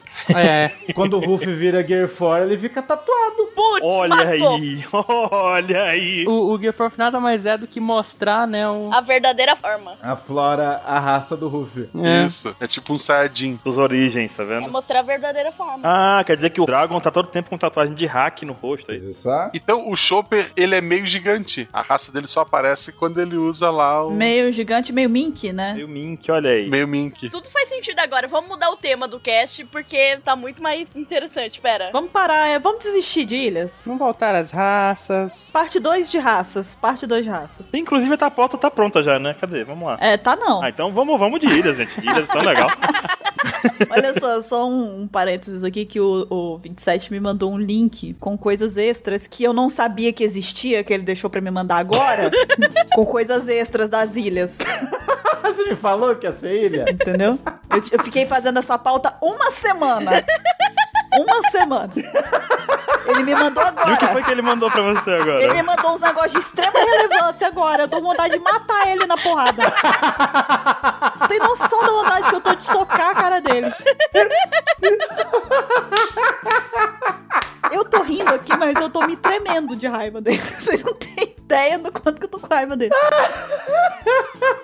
Esse é o 27. Então, por favor, usem isso como um backup, porque agora eu não vou poder botar na pauta, graças a 27. Caramba, ele já leu tudo isso aí três vezes, isso aí é antigo já. É, não, e eu tô falando que eu tô, tem uma semana que eu tô fazendo essa pauta, ele tá olhando, falando, pô, legal, legal. E você não lembrou disso antes por quê? Porque ele me odeia. Porque ninguém falou que ia ia ser esse assunto. Ele me odeia. É basicamente por isso. Você se perguntou sobre qual seria o tema dessa semana antes de estar aqui hoje? Não, eu, ah, eu- você sempre me chama, eu apareço. Eu falei ontem, eu falei, tema, ilhas de One Piece. Ele deve ter lido. Sabe? Não é porra nenhuma do que eu escrevi. Charlie Brown, ele escuta Charlie Brown. É, exatamente. Nossa. Pó, pó, pó, pó, pó, pó, pó. Isso é o que a gente tem que lidar todo dia. Essa é a vida. Cara, na hora que ele me mandou isso, e ele ainda tem a cara de pau de me mandar assim no privado, Buru, isso pode ajudar no cast. Aí me manda o link. Ele sabia que tava fazendo coisa errada. O site é tão bom que ele tá em japonês e mesmo assim ele adiciona muito só com as imagens. O que, que ele espera que eu faça? Cara, que legal, olha só. entendeu? E eu. Ah, não é fácil, não é fácil, meus amigos, não é fácil. Cara, né? seria tão legal isso na pauta, né? Olha só, Alabum. Seria excelente. Inclusive, a gente já postou isso, 27, no nosso site, não? Eu odeio ele. Cara, o 27 é. Cara, a gente tá conversando tem uma hora e meia. E ele foi se tocar agora disso. Ele tá com esse link guardado tem uma hora e meia pensando se deve mandar ou não. Esse é o pior de tudo. Você acha que eu tava quieto? Decidir no é momento certo, né? Você tava traduzindo o texto, não era? Enquanto tava quieto? Não. Disse, "Isso não tem noção, eu tô rindo pra não chorar. A sorte dele é que eu acabei de me alimentar. Que se eu ainda tivesse com a fome que eu tava há 10 minutos atrás, eu tinha atravessado o computador pra acertar ele. Já. Graças aos Danone. Agradeça ao sobrinho dela. Mochila das Galáxias, obrigado aos peixes, obrigado aos Danone. Então, meus amigos, por favor, me ajudem a lembrar desse extra aqui, graças a Mr. 27. Deixa comigo. Não, você fica na sua que você já contribuiu o suficiente já. Você Pode ir embora, né? Já tá de parabéns, já. Ô, Guaxinim, faz favor pra mim, leva lá pro Missangas. Leva ele. Pode levar agora. Pode levar. Caraca, cara, o 27 no Missangas, ele ia tá um lixo. Ia ser louco. Leva lá, pode levar.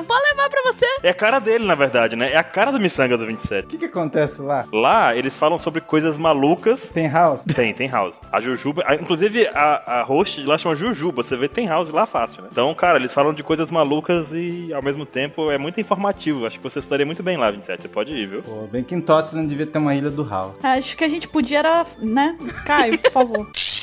Vamos lá então, né? Tem um link aí, como o Buru falou, no corpo do post tem um link do mapa do East Blue e da ilha Dawn também, né? Falando um pouco dessa ilha, né? Ela é a terra natal do Luffy, né? O Monkey D. Luffy, como tá na pauta, tá bonitinho tá o nome inteiro. E também é o ponto de partida da jornada dele pra ser o rei dos piratas, né? E também é o lar adotivo, por assim dizer, né? Do Ace, né? Depois que a mãe dele morreu. E foi também o lar do Sabo e da, da família dele, né? Falando da geografia da ilha, é, ela é composta por uma pequena montanha, pelo menos uma vila e um depósito de lixo enorme, com uma floresta na sua extremidade. É, Dawn também é uma ilha é uma ilha basicamente de terras rurais, com muitas fazendas, né? E a quantidade de vilas e de pessoas que vivem lá é desconhecida. Na verdade, o reino de Goa, o que a gente sabe é que ele se estende pela ilha inteira, né? Sim. É, se o pessoal estiver olhando para a imagem agora, dá para ver exatamente lá a limitação do reino de Goa, que é a parte que tem as muralhas e tal, que pega praticamente mesmo a região quase toda, né, da Ilha Dawn. É, e falando da história, né, e da, da Ilha Dawn, há 20 anos, pouco tempo depois do Ace ter nascido, o Garpio pegou e deixou aos cuidados da Dadan. Ótima decisão. É, e há 19 anos atrás o Luffy nasceu nessa ilha, um pouco mais novo, né? Há 12 anos o Shanks e sua tripulação, olha o Shanks aí, barulho. O seu amigo. Hum, o Shanks maravilhoso. Seu BF FF. Shanks e sua tripulação pirata ficaram durante um ano na ilha, né? Onde encontraram. Quem foi?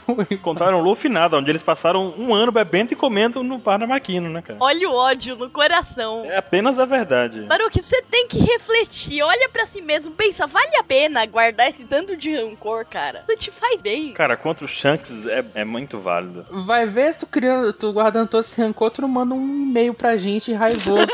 não, mas eu não tô guardando. Eu tô, eu tô exatamente isso. Eu não tô guardando guardando rancor. Eu tô botando pra fora todo esse rancor com vocês. Baruque, Baruque, mostra nesse action figure onde foi que o Shanks te tocou. Caramba! Calma. É, não, é pessoal isso, já é pessoal, não tem motivo. Acertou uns traumas do, é do Baruque aí. Eu só tenho a dizer que o Shanks tá aí, né? Não, já disse, na verdade. No... Eu acho que você não tem que dizer mais sobre o Shanks, não. Acho que você. Mas ele tava aí bebendo nessa ilha e só isso que ele fez mesmo. Encontrou o Luffy por acaso. É, foda-se o Luffy. Mas ele encontrou o Luffy lá, né? E, e, depois de um tempo, o Garp voltou e deixou o Luffy com a Dadan. E sete anos depois, o Ace partiu da ilha. Luffy fez o mesmo, só que três anos depois, né? Que bosta de, de, de tio de avô é o Garp, né? Não, é nota 10. Ele deixa o Luffy num bar. Ah, fiquei num bar um tempo. E os pais? Ah, não, olha só. Ele não tá sendo bem criado nesse bar. Deram até uma Akuma no Mi pro moleque. Vamos dar ele pros bandidos da montanha? Vamos, toma, leva, querido. Perfeito.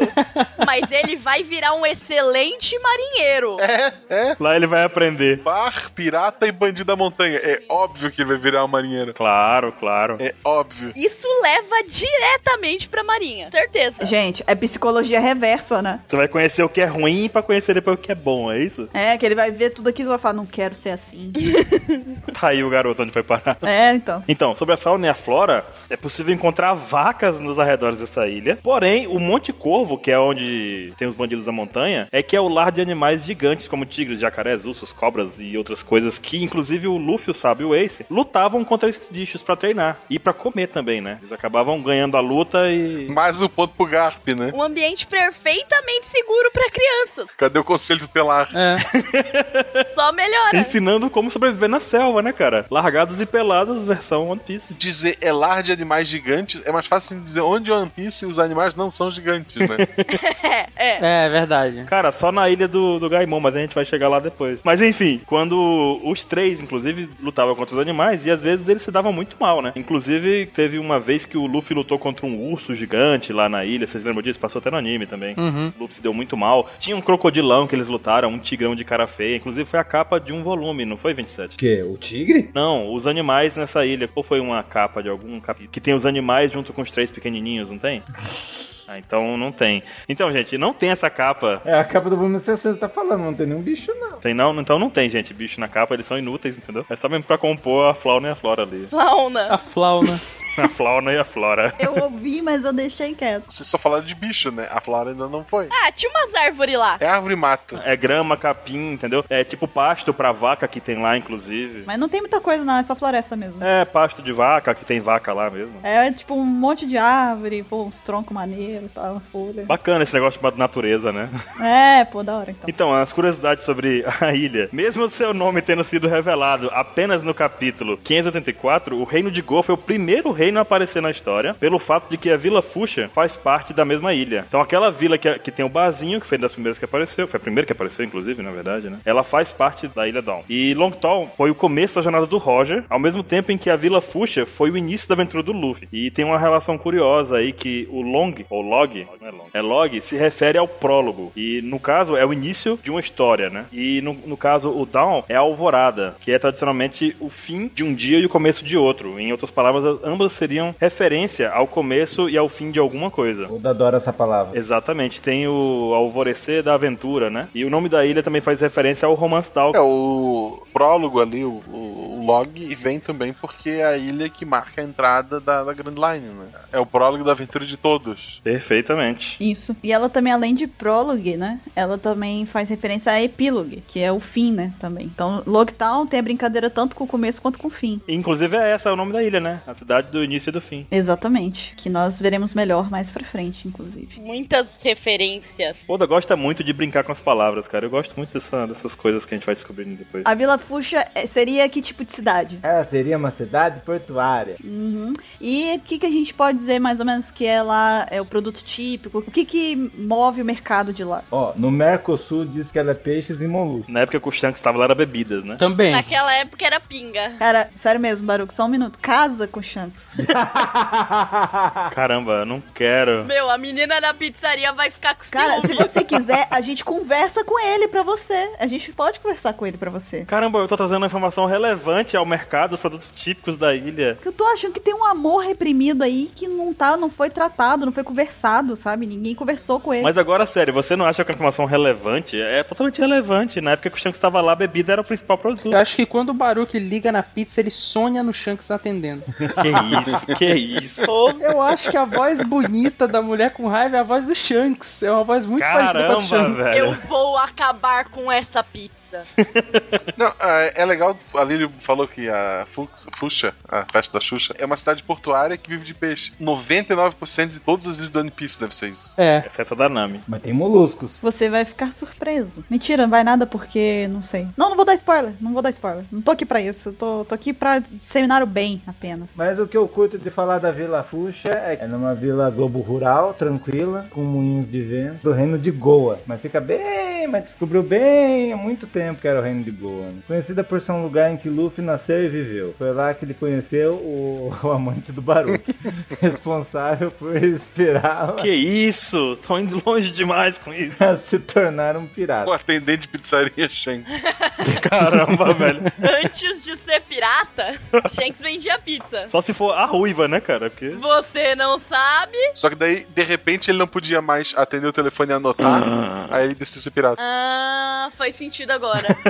Daí essa vila é governada pelo prefeito Upslap, que até hoje eu não entendo porque tem esse nome. É nessa vila que Makino tem um bar. Ignora um stand de venda de peixe. Quem que esse cara Eu nunca viu? Ah, Vai abrir o Google agora porque não acredita em mim. tá vendo? Essa cidade tem também um reino mar. Como que tem um reino que tem um rei e tem um prefeito? numa- Tem um rei do mar. Isso, que tem um braço dentro da barriga. Um peixe grandão. Não, eu tô falando do rei de, de Goa. Tem um rei de Goa e tem um prefeito. Nos arredores do reino de Goa. Porque o reino de Goa é uma parte da ilha, entendeu? Tipo assim, a- a tua cidade, 27, tem um prefeito. Acima desse prefeito tem um governador, acima desse governador tem um presidente que volta e meia muda. Então, é o caso ali. Tem o prefeito da cidadezinha e tu tem um cara maior que ele. Ah, Que é o rei. Ó, mandei o link aí que mostra ah, onde fica a Vila Fuxa, tá vendo? Ó?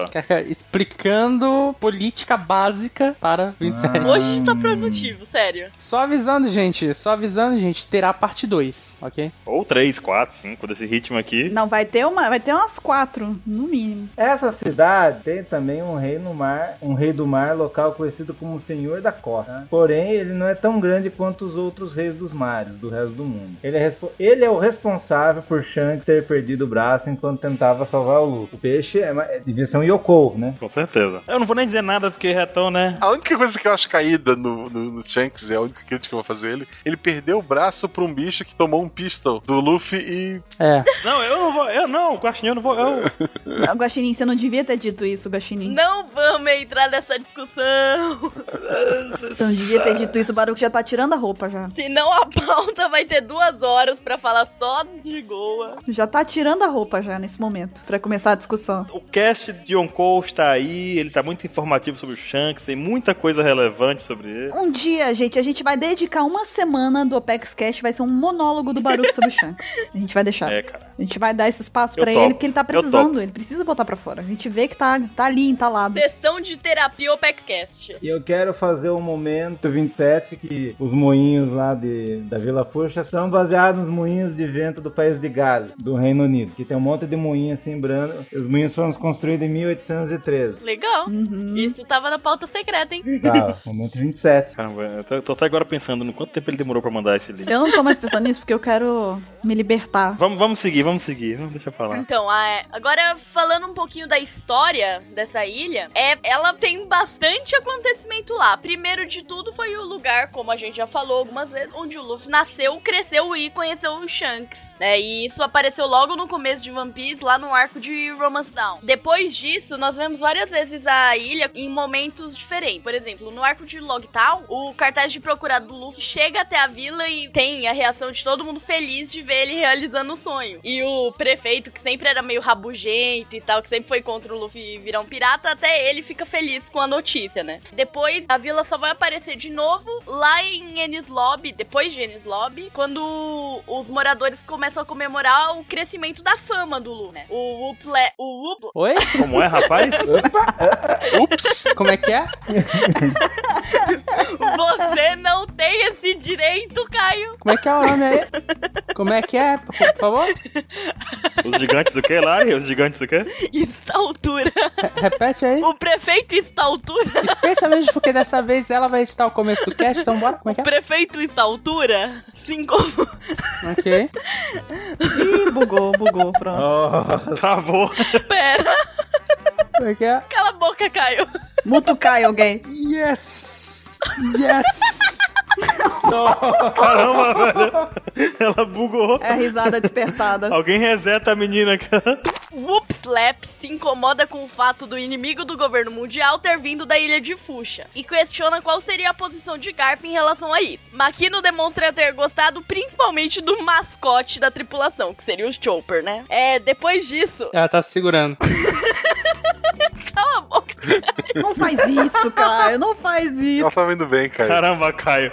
filho da puta! Aí É Ela tinha conseguido, olha o Caio, cara. A vingança nunca é plena, mata a alma e envenena. A gente do caos. Ele vai editar essa parte, vocês vão ver. É, então, depois da guerra de Marineford. Meu Deus, Caramba, coitada. Ela travou com tudo agora. Tá feliz, Caio? Viu o que que você fez, Caio? Você tem orgulho disso? Sim, sim, o final do cast vai ser engraçado. Ele tem, ele tem, ela. Vamos lá. Depois da batalha de Marineford, o Garp ele volta pra ilha, diz que vai protegê-la de qualquer consequência vinda da guerra. Cara, o pior de tudo é que vai aparecer o nome do cara mais duas vezes ainda, eu já tô vendo. Ela não vai conseguir. Eu vou. Vou conseguir em menos de 7 minutos, tá? Respira. Só pra dizer. Desafiou Caio na cara agora. Então, é. Depois do pod. Depois do podcast? Caio, a vingança nunca é plena. Pare. Ok, ok, parei. Me mutei. Deixa ele, Guaxinim, deixa ele. Ele vai editar essa parte.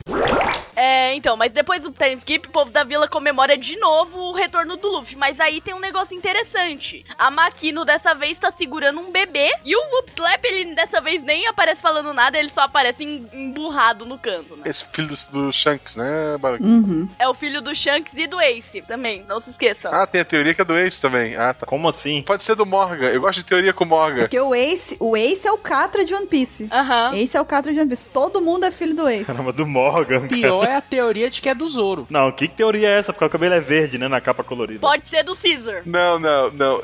Eu gosto da teoria de que a Perona tá grávida do Zoro. Essa é a minha teoria favorita. Ok. Caramba. Me deixa, me Caraca, deixa, me hein? deixa. Chama o Me ratinho. deixa. Chamou o ratinho. Não deixa mesmo, gente. Não Então- discute isso, não, que Seis anos. Os atuais moradores da Vila Fuxa são a Makino, o Whoopslap, o Gyoro, Chicken, Monsters e o filho da Makino. Só tem essas pessoas, né? Na vila inteira, claro. O resto é figurante, é. Tá lá contratado. E o maior lugar de destaque de lá é o Party Bar, que é o bar da Makino. E é de certo modo onde a história se inicia. Foi onde os Shanks e a sua tripulação passavam o dia bebendo e festejando. Diferente do que o Baruch fala, eles também passavam muito tempo conversando com o Luffy, sentadinhos e tal. Não fui eu que escrevi essa parte. Isso não tá na pauta, isso não está na pauta. Protegendo o tesouro deles, que era uma Akuma no Mi. Ué! Protegeram bem, protegeram bem. Protegeram muito bem. Protegeram bem, diga-se de passagem. A criança foi lá, comeu e ninguém viu. Mas ó, o- o Oda deve jogar RPG, né? Porque ele sabe que toda boa história começa Uma taverna, né, cara? Toda história. com toda certeza é um jogador. Só que ao invés de ser a taverna já com o bando completo, ele teve que catar pelo mundo. Exatamente. Não, mas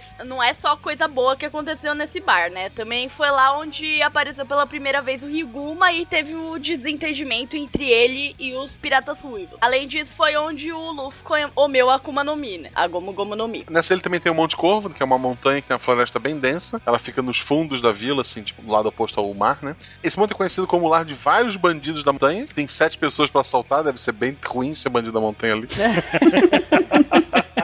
Não deve ser muito lucrativo, né, cara? Junto com a família da Dandan, Luffy e Ace conduziram seus treinamentos nessa região, é, instruídos pelo pior avô do universo, o Garp. Ei, mas se a gente pensar bem, Guaxinim, o Monte Corvo fica próximo ao reino de Goa, então os bandidos da montanha roubam do reino de Goa. Ah, e faz sentido. Ele- Eles vão no boteco só pra beber e daí roubam do outro lado. Beleza. É isso. É, então quem mora no Monte do Corvo, que não tem corvo, mas tem gaivota e bicho gigante, é a Dandan, o Dogra, o Magra, terrível o nome esse, o Ace, o Luffy, o Sabo e o Porsche. Sendo que o Sabo já foi embora, o Ace morreu e o Luffy também foi embora. Cê, ó, sabe o poste? O poste, se não me engano, é o pequenininho que usava uma faca igual a que o Ace usava na cintura. Poxa, é um cachorro. Qual que é o nome daquele cara? Era o Dogra. Eu acho que é o Magra, acho que é o Magra. Dogra? Dogra? Caramba, é um desses caras.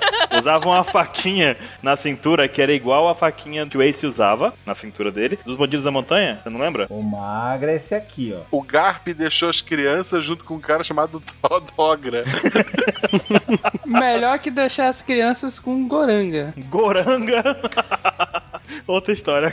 Outra história a gente conta um dia. Caramba, não era nenhum desses caras aqui, mas o pessoal do Bandido da Montanha. Gente, eu mandei pra ele, abre a imagem! Era o Dogra! Mas não é ele! Mas não é ele! Pelo amor de Deus! Olha a faca ali! Olha a faca ali! Na mão dele! Mas não é essa faca, não é essa Meu faca. Ele Deus! tá pensando em outra faca. É, é a faquinha que o Ace usava, que era ornamentada, vocês Sim. lembram? Tá, bora que tá inventando personagem de One Piece.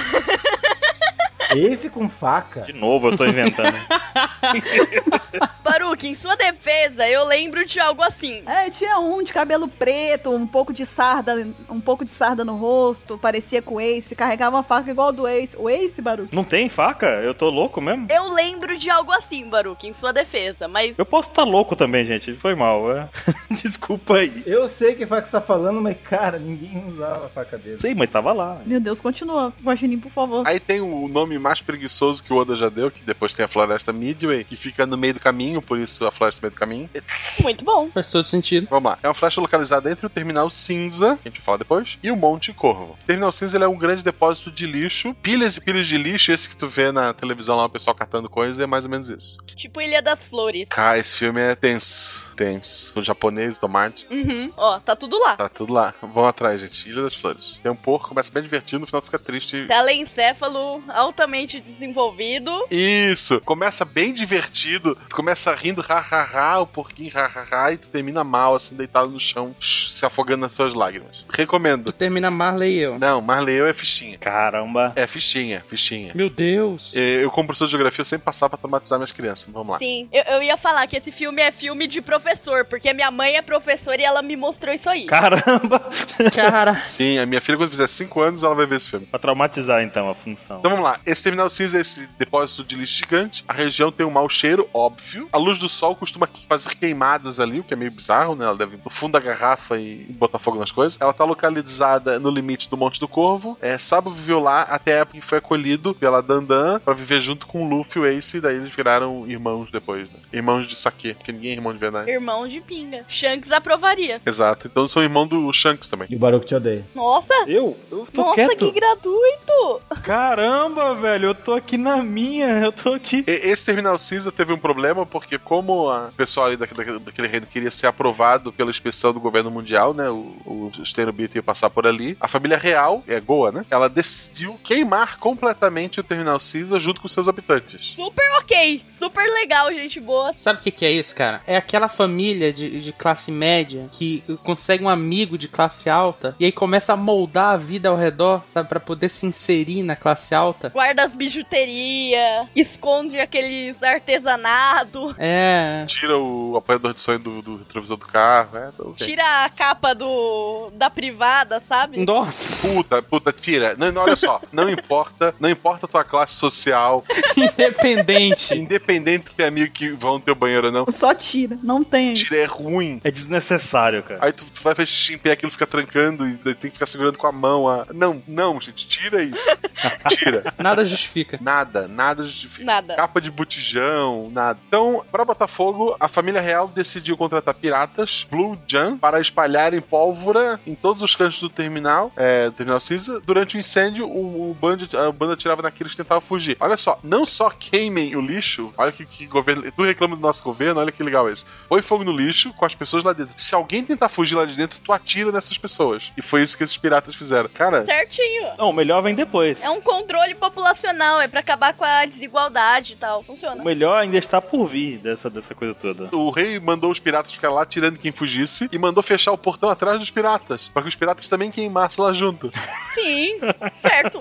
Melhor estratégia. Tipo, eles estavam atirando em quem tentava fugir, mas eles estavam presos na fogueira. Mas aquele famoso pirata da raça dos tatuados chegou, o Dragon e os revolucionários, eles conseguiram salvar os habitantes daquela região. Com seu poder de tatuado. Isso, com seu poder especial tatuado. Caraca! Lá vem. Nossa, gente. eu- Não. Ai, meu Deus. Ai, meu Deus. Continue. Não, agora fala. O que, que foi? Não, continua. Não, Pode, né? Deixa pra lá, deixa pra lá. Quando terminou a inspeção e os terrubitos partiram, é, o reino voltou ao seu normal e o terminal cinza voltou a servir como depósito de lixo. Agora que a gente limpou aquele terreno, vamos aprender com o nosso erro? Não, vamos jogar o lixo lá de volta. Não, não, não. Não, não, não se sabe, né? Não apareceu se o lugar voltou a ser habitado ou não, mas eles continuaram jogando lixo lá. Uma curiosidade é que esse terminal cinza foi baseado na Smoke, é, na Smoke Mountain, é uma favela famosa localizada em Manila, capital das Filipinas. Mas como disse a Lari, como é que é o nome do filme? Agora esqueci. Vila das Flores, não, Ilha das Flores Ilha das Flores. podia ser baseado em um monte de lugar, em um monte de. no- pelo mundo inteiro, infelizmente. E Filipinas é um país que gosta muito de One Piece. É verdade. Pois bem, ainda na Ilha Dawn tem também a cidade de Goa, que é a capital do reino de Goa. E nela a gente tem, ela é composta por um portão principal, que é um portão enorme que conecta a ci- a cidade ao Terminal Cinza, né? Buru, Buru, Buru, você está me dizendo que a cidade de Goa fica no reino de Goa. Caraca. É tipo o Pato de Minas. Exatamente. Que coisa, não?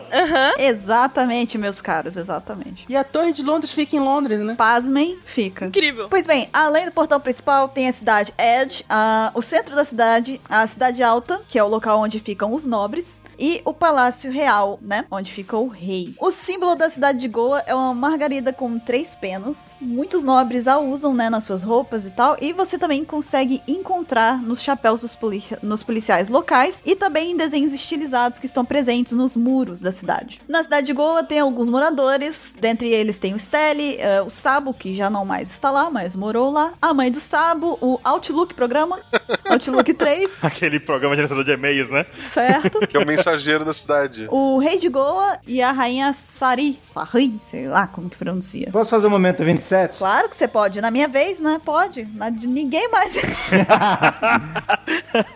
Diga 27. Eu tenho culpa que você cai pra falar do, do reino de Goa? Não, eu, eu sei que isso é amor, tudo bem. Goa é um estado da Índia. Eu descobri esses dias fazendo uma piada de um. Se você tivesse lido a pauta na curiosidade, Tá escrito, entendeu? Ah, desculpa aí. Tá bom? Lê a pauta, por favor. Algumas curiosidades sobre a cidade de Goa é que Dragon uma vez se referiu ao incêndio no terminal Grey como sendo uma versão pequena do futuro deste mundo. Tá atacando, já tá agorando, né? Ô, só um negocinho que eu reparei aqui. Legal é que o nome do pai de Sabo é Outlook Terceiro. Aí ele vai nomear o filho dele Sabo. Porque assim, Isso. É porque vai ter algum programa no futuro da Microsoft que vai chamar Sabo. Vai ser o novo gerenciador de e-mails, entendeu? ele esperava que fosse grande e tal. Vai ser o Google da Microsoft, o Sabo. É uma previsão do Oda aí, né? Isso. O amigo de infância do Sabo era o, o Gmail. Thunderbird, né? É o Thunderbird. Porque lá tudo Sabo. Sabe que toda vez que o Windows, eles lançam um novo Windows, ele vem primeiro no preview com um nome bizarro, né? O nome do próximo Windows, antes dele sair o Windows 11, vai ser Sabo, Windows Sabo. Acho justo. Você tá dizendo que o nome do Sabo é um nome bizarro? Não, é tão normal quanto Baruque. Porque Baruque é tranquilo. Caramba, velho. Windows Baruque. Que gratuito. Buscador Sabo. É, vo- você não sabe? O Sabo sabe. É, Sabo sabia que o Sabo. Então, já tem a propaganda é toda. O Sabo soube saber que sabia sabia subiar? Olha só. O Sabo sabia que o Sabiá sabia subir. Nem parece que essa daí ficou travada por 7 minutos. Né? Ah, Quem ficou travado por 7 minutos foi você, cara. Cast de 3 horas, é legal. an- Antes do One Piece a gente acaba. ah, já tô duvidando já, mas enfim. Outra curiosidade é que o Dragon admitiu ter nascido no Reino de Goa e que parte de seu nome, né, do Reino de Goa é referência a Goa, um estado da Índia. Como disse o Que 27. o 27 saberia se ele tivesse, né? E ele ainda faz a cara de espantado. Olha. É. O presidente Temer foi lá. Foi? Uma reunião, aham. Ah, tá. Ah, Caio, continue, por favor. Vamos lá, vamos lá. E a próxima ilha é a ilha Goat, que tem até um jogo, né? Você cuida da, da ilha, né? O Goat Simulator. Sim, é verdade. Muito bom. Quem gosta de Sin City é espetacular. E é a ilha em que o Luffy conheceu a Álvida e o Kobe. A ilha só apareceu no mangá, enquanto no anime o Luffy conheceu o Kobe a bordo, né, do Lady Mary, que era o navio lá, né. É, e a geografia é uma ilha bem pequena, cuja baía é coberta por pequenas pedras. Além disso, a ilha conta com uma pequena floresta. Tudo é pequeno, tudo é buru, né? Eita, direta. Nossa! Foi Ah. gratuita. Caio, hoje não é um bom dia para essa piada, hein, Caio? Eita, ele ameaçou de volta agora, hein? Ameaçou de volta, hein? Não, nunca se, nunca se ameaça o editor. Vamos botar a pilha. Nunca se ameaça o editor. Chamou a Buru de cabra. Acho que essa parte já tá comigo, Bru. Pode xingar ele agora. Eu libero. Fica na sua, você, 27. Só fica na sua. Eu tô aqui, eu só fiz um comentário. Sem sorte que você tá vivo. Continue. E a história dessa ilha é que a Álvida e a sua tripulação fizeram desta ilha sua base, né? E depois que o Luffy libertou o Kobe e derrotou a Álvida, a pirata acabou se unindo ao pirata Buggy, né? Mais pra frente. É, presume-se que a ilha esteja abandonada atualmente, porque ela era pequena, né? Não tinha muita utilidade. É, já que a tripulação da Álvida está na Grand Line. É, né? Era uma ilha meio, né? Só era usada por um motivo. Uma ilha meh. Dá, dá a impressão que ela era desabitada. Né? É, A curiosidade maior dela mesmo é só pra quem acompanha o anime só, né? Porque ela apareceu só no mangá, então muitas pessoas nem sabem que ela existiu. Verdade. É, mas existe uma ilha cabra. E no joguinho de One Piece. É, no joguinho também, é verdade. E a álvida desse, desse- dessa ilha pra, pro- pra hoje, ela deu uma emagrecida. Essa bariátrica, né? Porra. É um spa. Spa, spa, no mi. Eu tenho, eu tenho raiva dela. Foi muito fácil ela ter perdido aquilo tudo. Senti um rancor. Ah, a gente sofre meses aí, perde 300 gramas. Essa mulher comeu uma fruta. Uma fruta. E comeu ainda pra emagrecer, cara. É. Ela comeu pra emagrecer, não faz sentido, Guaxinim. E ainda achou o gosto uma merda. Ah, não, mas isso é. tu- tudo que é pra emagrecer, eu gosto da merda. Verdade. Tem aqui agora Shellstown, que é localizada na região da ilha Yotsuba. Ela é o lugar onde está localizada a. Caralho. Se tivesse sido combinado, não tinha dado certo. Eu não consigo ler esse número, que merda. Ah, é o que, Baruque? 200 e... Pera aí, eu vou conseguir. Alguém pode dizer pra mim esse número? Eu não consigo de verdade, não vai sair. Eu tenho dificuldade com centenas, amigo. Centésima, quinquagésima terceira? Pronto, é isso, exatamente. Pera aí, pera aí, não, não, não, faz o seguinte, ó, pera aí, pera aí. Shellstown é, a- é o lugar onde está localizada a base da Marinha de número 153. A cidade estava sendo arruinada pelas ações do Capitão Morgan, que é justamente aquela cidadezinha que a gente conheceu o Zoro, né? Uhum. E inclusive foi quando o Luffy interviu e quebrou a estátua de bronze e o Morian foi deposto depois disso, né? O Moria. Quem? Oi? Mó Moria! Não, Moria! Com Moria? Porra, que mangá é esse que você leu que eu não tô sabendo, cara? Que é onde que o Moria aparece no Showstown, cara?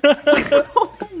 Ai, meu Deus do céu. Deixa eu voltar. Eu já tô gostando mais da teoria do Guaxinim que ele trouxe do Perona agora, que tá melhor que essa, do Moria em Showstown. Olha só, eu achei que eu tinha viajado com o Jack e seu Morgan, mas parabéns, hein, Barack. O centésimo, quinquagésimo terceiro me deixou nervoso. Pronto, e inclusive o Morgan foi deposto e hoje em dia quem comanda a ilha é o Reaper. É aquele programa que o Caio e a Lari usam pra editar o cast. É. Alguns moradores dessa grandiosa cidade. Temos aí a Rika, Uhum, que ela não é pobre. a Rokaku, Hirika e Reaper. Que sacanagem, né? Caraca, qual o problema que eles têm com R? Só com R. Só pode morar gente com R lá. É o Ronaldinho, o Isso. Romário, o Ronaldo. Rivaldo. O Horgan. Calvão Bueno ia adorar ler essa lista. Rica! Reaper! Rocacu! É Tetra! Então, alguns lugares de destaque lá tem um restaurante Food Full, que nome maravilhoso, né, cara? E a centésima, quinquagésima terceira base da Marinha. Ai, the champion. Eu vou falar na próxima ilha, é que é a ilha dos Zoretes. Nome da vila, você tem que falar. A vila... Vila Zorete. É Vila Zoretes. Hoje é, né? Hoje é. Shimotsuki é a vila onde fica o dojo em que o Zoro treinou. Cadê o Ansem pra ler esses nomes? Shimotsuki. Shimotsuki! Shimotsuki. Shimotsuki. Lugares de destaque: Ansem e Chin Dojo.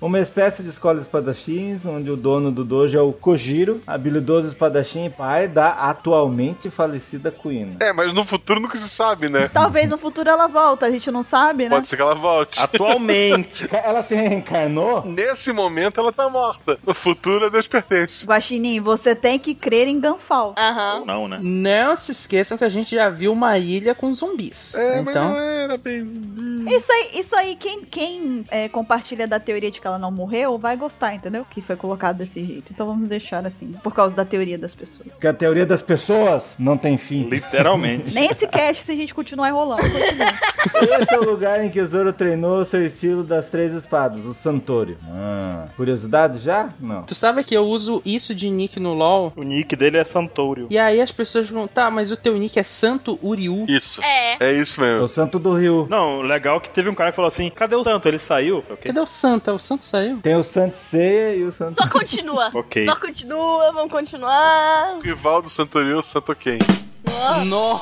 Nossa, meu Deus! Vamos continuar? Desculpa, gente. Desculpa. E ele tem uma queda na Santa Chun-Li e tal.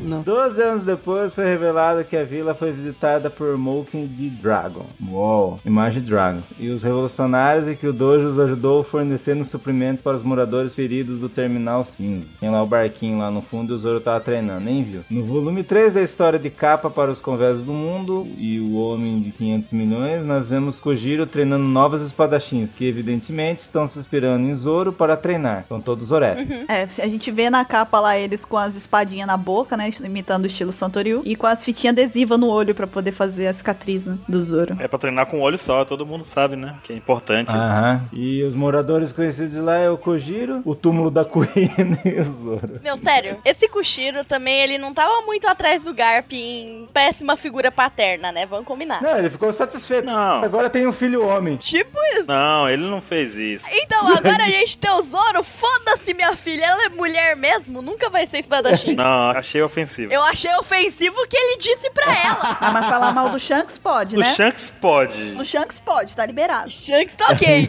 O Shanks pode. Ah, tá, entendi. Curiosidade 27. A curiosidade é que Shimotsuki significa lua gelada, é um nome japonês antigo para o mês de novembro, mês de nascimento do Zoro. E o templo do Zoro, momento 27, Esse é o momento que eu lembro da raiva que eu senti no início do cast. É um templo que fiquei na, na, na província de Nara. Que lá tem uns caras lá que treinam espada mesmo. Qual o nome da província? Inara, Inara. Inara. É Exatamente, Guaxinim. Muito obrigado. Nanara, no. Não!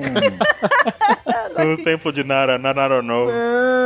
Meu, o Guaxinim tá por dentro da lore. A gente guaxininha dos meus, cara. Pensei que vocês iam falar do Shikamaru Nara, não. Vocês vão falar de música. Eu, eu sou ouvinte, gente. Eu não vim aqui gravar, assim, eu nunca ouvi o podcast quem são vocês, não. Eu sou ouvinte. Eita, Vixe! Tá vacinado. mandou indireta aí, foi? É indireta, mas a pessoa não escuta, então não vai nem saber. Como é. Se bobear, o Guaxinim tá manjando mais que o 27. Eita, desafiou, hein? que gratuito, Lari. De boa. De boa. Ele aceita. Então, Lari, continue. Então, agora a próxima ilha que a gente vai comentar aqui é o arquipélago de Organ. Então não é uma ilha, né? É um arquipélago. O que é um arquipélago, pra quem não sabe? Um arquipélago é um conjunto de um monte de ilhas. Exato. É o plural de ilhas. É um conjunto de ilhas, ponto. Então, há 40 anos essas ilhas estavam vazias quando Buri, Que o nome. prefeito da cidade de Orange, e seu pessoal fugiram de outra cidade que havia sido destruída por piratas e resolveu se instalar nesse lugar. Eles fundaram uma cidade chamada Cidade Orange. Curiosidade, esse arquipélago não teve seu nome mencionado no mangá, mas mais tarde recebeu um nome no Databook Red. Um dos locais principais dela é a cidade Orange, né? Como eu falei, que também é uma cidade portuária e que tem como seu produto típico ração de animais. Olha aí, Guaxinim. Não é peixes, não é molusco. Não tem sentido lógico. Essa ração é a base de peixe, não pode. Então, essa foi a cidade onde tinha o Chuchu. Ah, sim. Foi a ilha que foi ocupada pelo Bug e sua tripulação. É uma cidade que tem um cachorro e vive de ração de cachorro. É. Sim, porque se tivesse mais de um cachorro, não ia ter ração. Boa, Lari. boa. ok. Então, é, grande parte dos moradores deixou a cidade e se isolou em outras partes das ilha, da ilha por se... E se isolou. Eita! Tem alguém bugando. não comecem. Eu tô bem. Tô quieta já. Eu tô bem. Como é que é? Como é que é? O que que eles fizeram? Caio já até surgiu já. Eu tô quieta. O cara até acordou. O que que houve com, com eles? Eles se... Como é que é? Então, é... Tu viu que ela respirou, né? Cara, o Caio é muito agente do caos, bicho.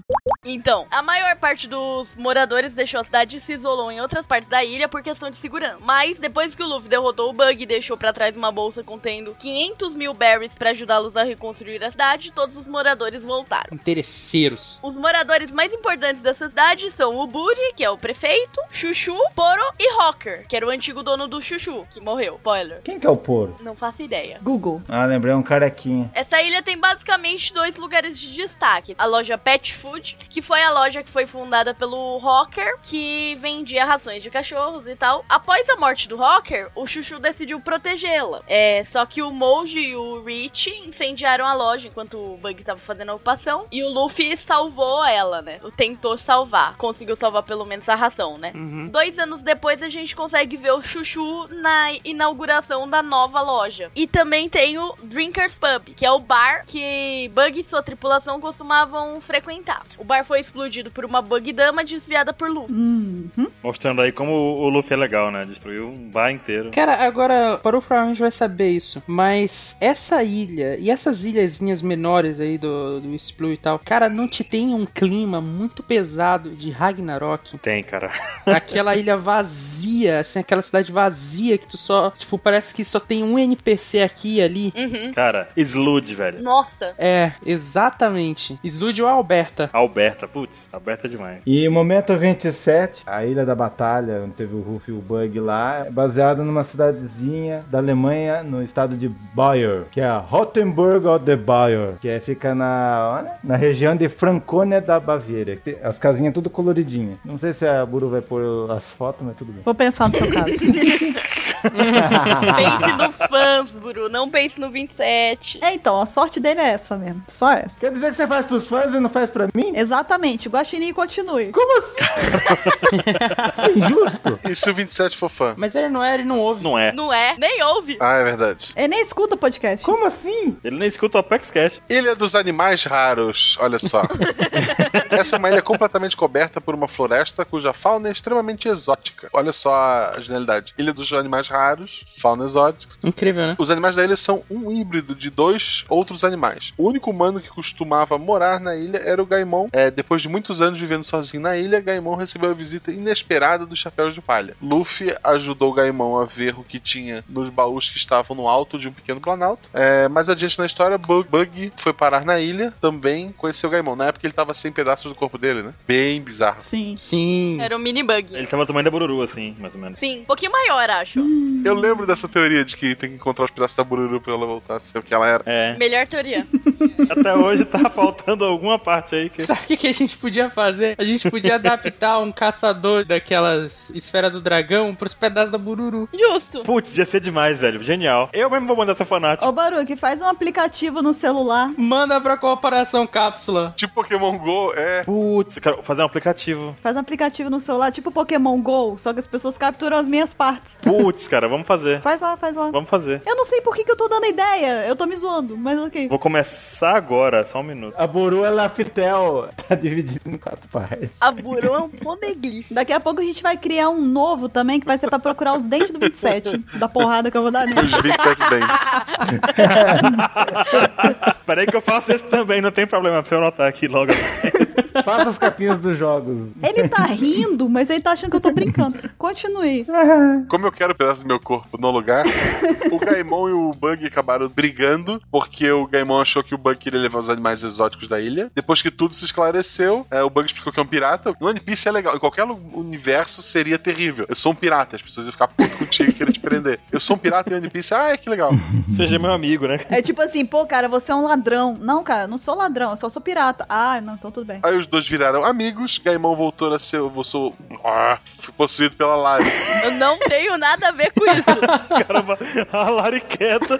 É culpa do Caio. Depois o bug foi embora. O Gaimon voltou a ser o único ser humano na ilha. Posta a Skip. A ilha recebeu uma nova mo- moradora, Sarfunkel, a Mulher Barril. Que é um nome excelente pra uma fanqueira. Sarfunkel, a Mulher Barril. Agora, Furacão 2000. Aí começa, eu vou pro bar e turu, turu. Bom, não, tá bom, continue. Famosura! A Mulher Barril. Casou com o baú. Ótimo. Barril baú. Então, moradores da ilha tem o Gaimon, tem a Sarfunkel e o Cox, que eu não sei de onde veio. É o bichinho que é uma raposa galo. Ok, se fosse a todos os animais que moram ali, tem um bocado. Não, mas é porque ele tem nome, entendeu? Ah, Os outros não tem, esse aí tem. batizou, virou gente. Beleza. Caramba, batizou merece ser mencionado. TRG, né? Claro que é, ô Guaxinim. É claro que sim, depois que você batiza, vira gente. Você não vê o 27? É, Ei, Caramba, velho. mas meu nome é número ainda, né? Caraca, a- a- Tadinho. Vocês ficam tentando adivinhar o nome da Bururu. O nome do 27 é mais assustador, gente. Eu tô traumatizado. É, O pessoal perde tempo com o meu nome enquanto tem um do 27 pra ser descoberto. Ninguém nem. É, o, o da Bururu é fácil. É Bruna. Bruna, Bururu. É fácil, é fácil perceber. aham. Claro, é Bruna mesmo. É isso mesmo. Sempre achei que fosse Zelda. Ah, você achou muita coisa, Baru. Além desse. dessa raposa, sei lá, o coelho, tem o coelho cobra, tem a raposa galo, tem o porco leão, tem o panda morcego. 27! O seu primo! I'm Batman.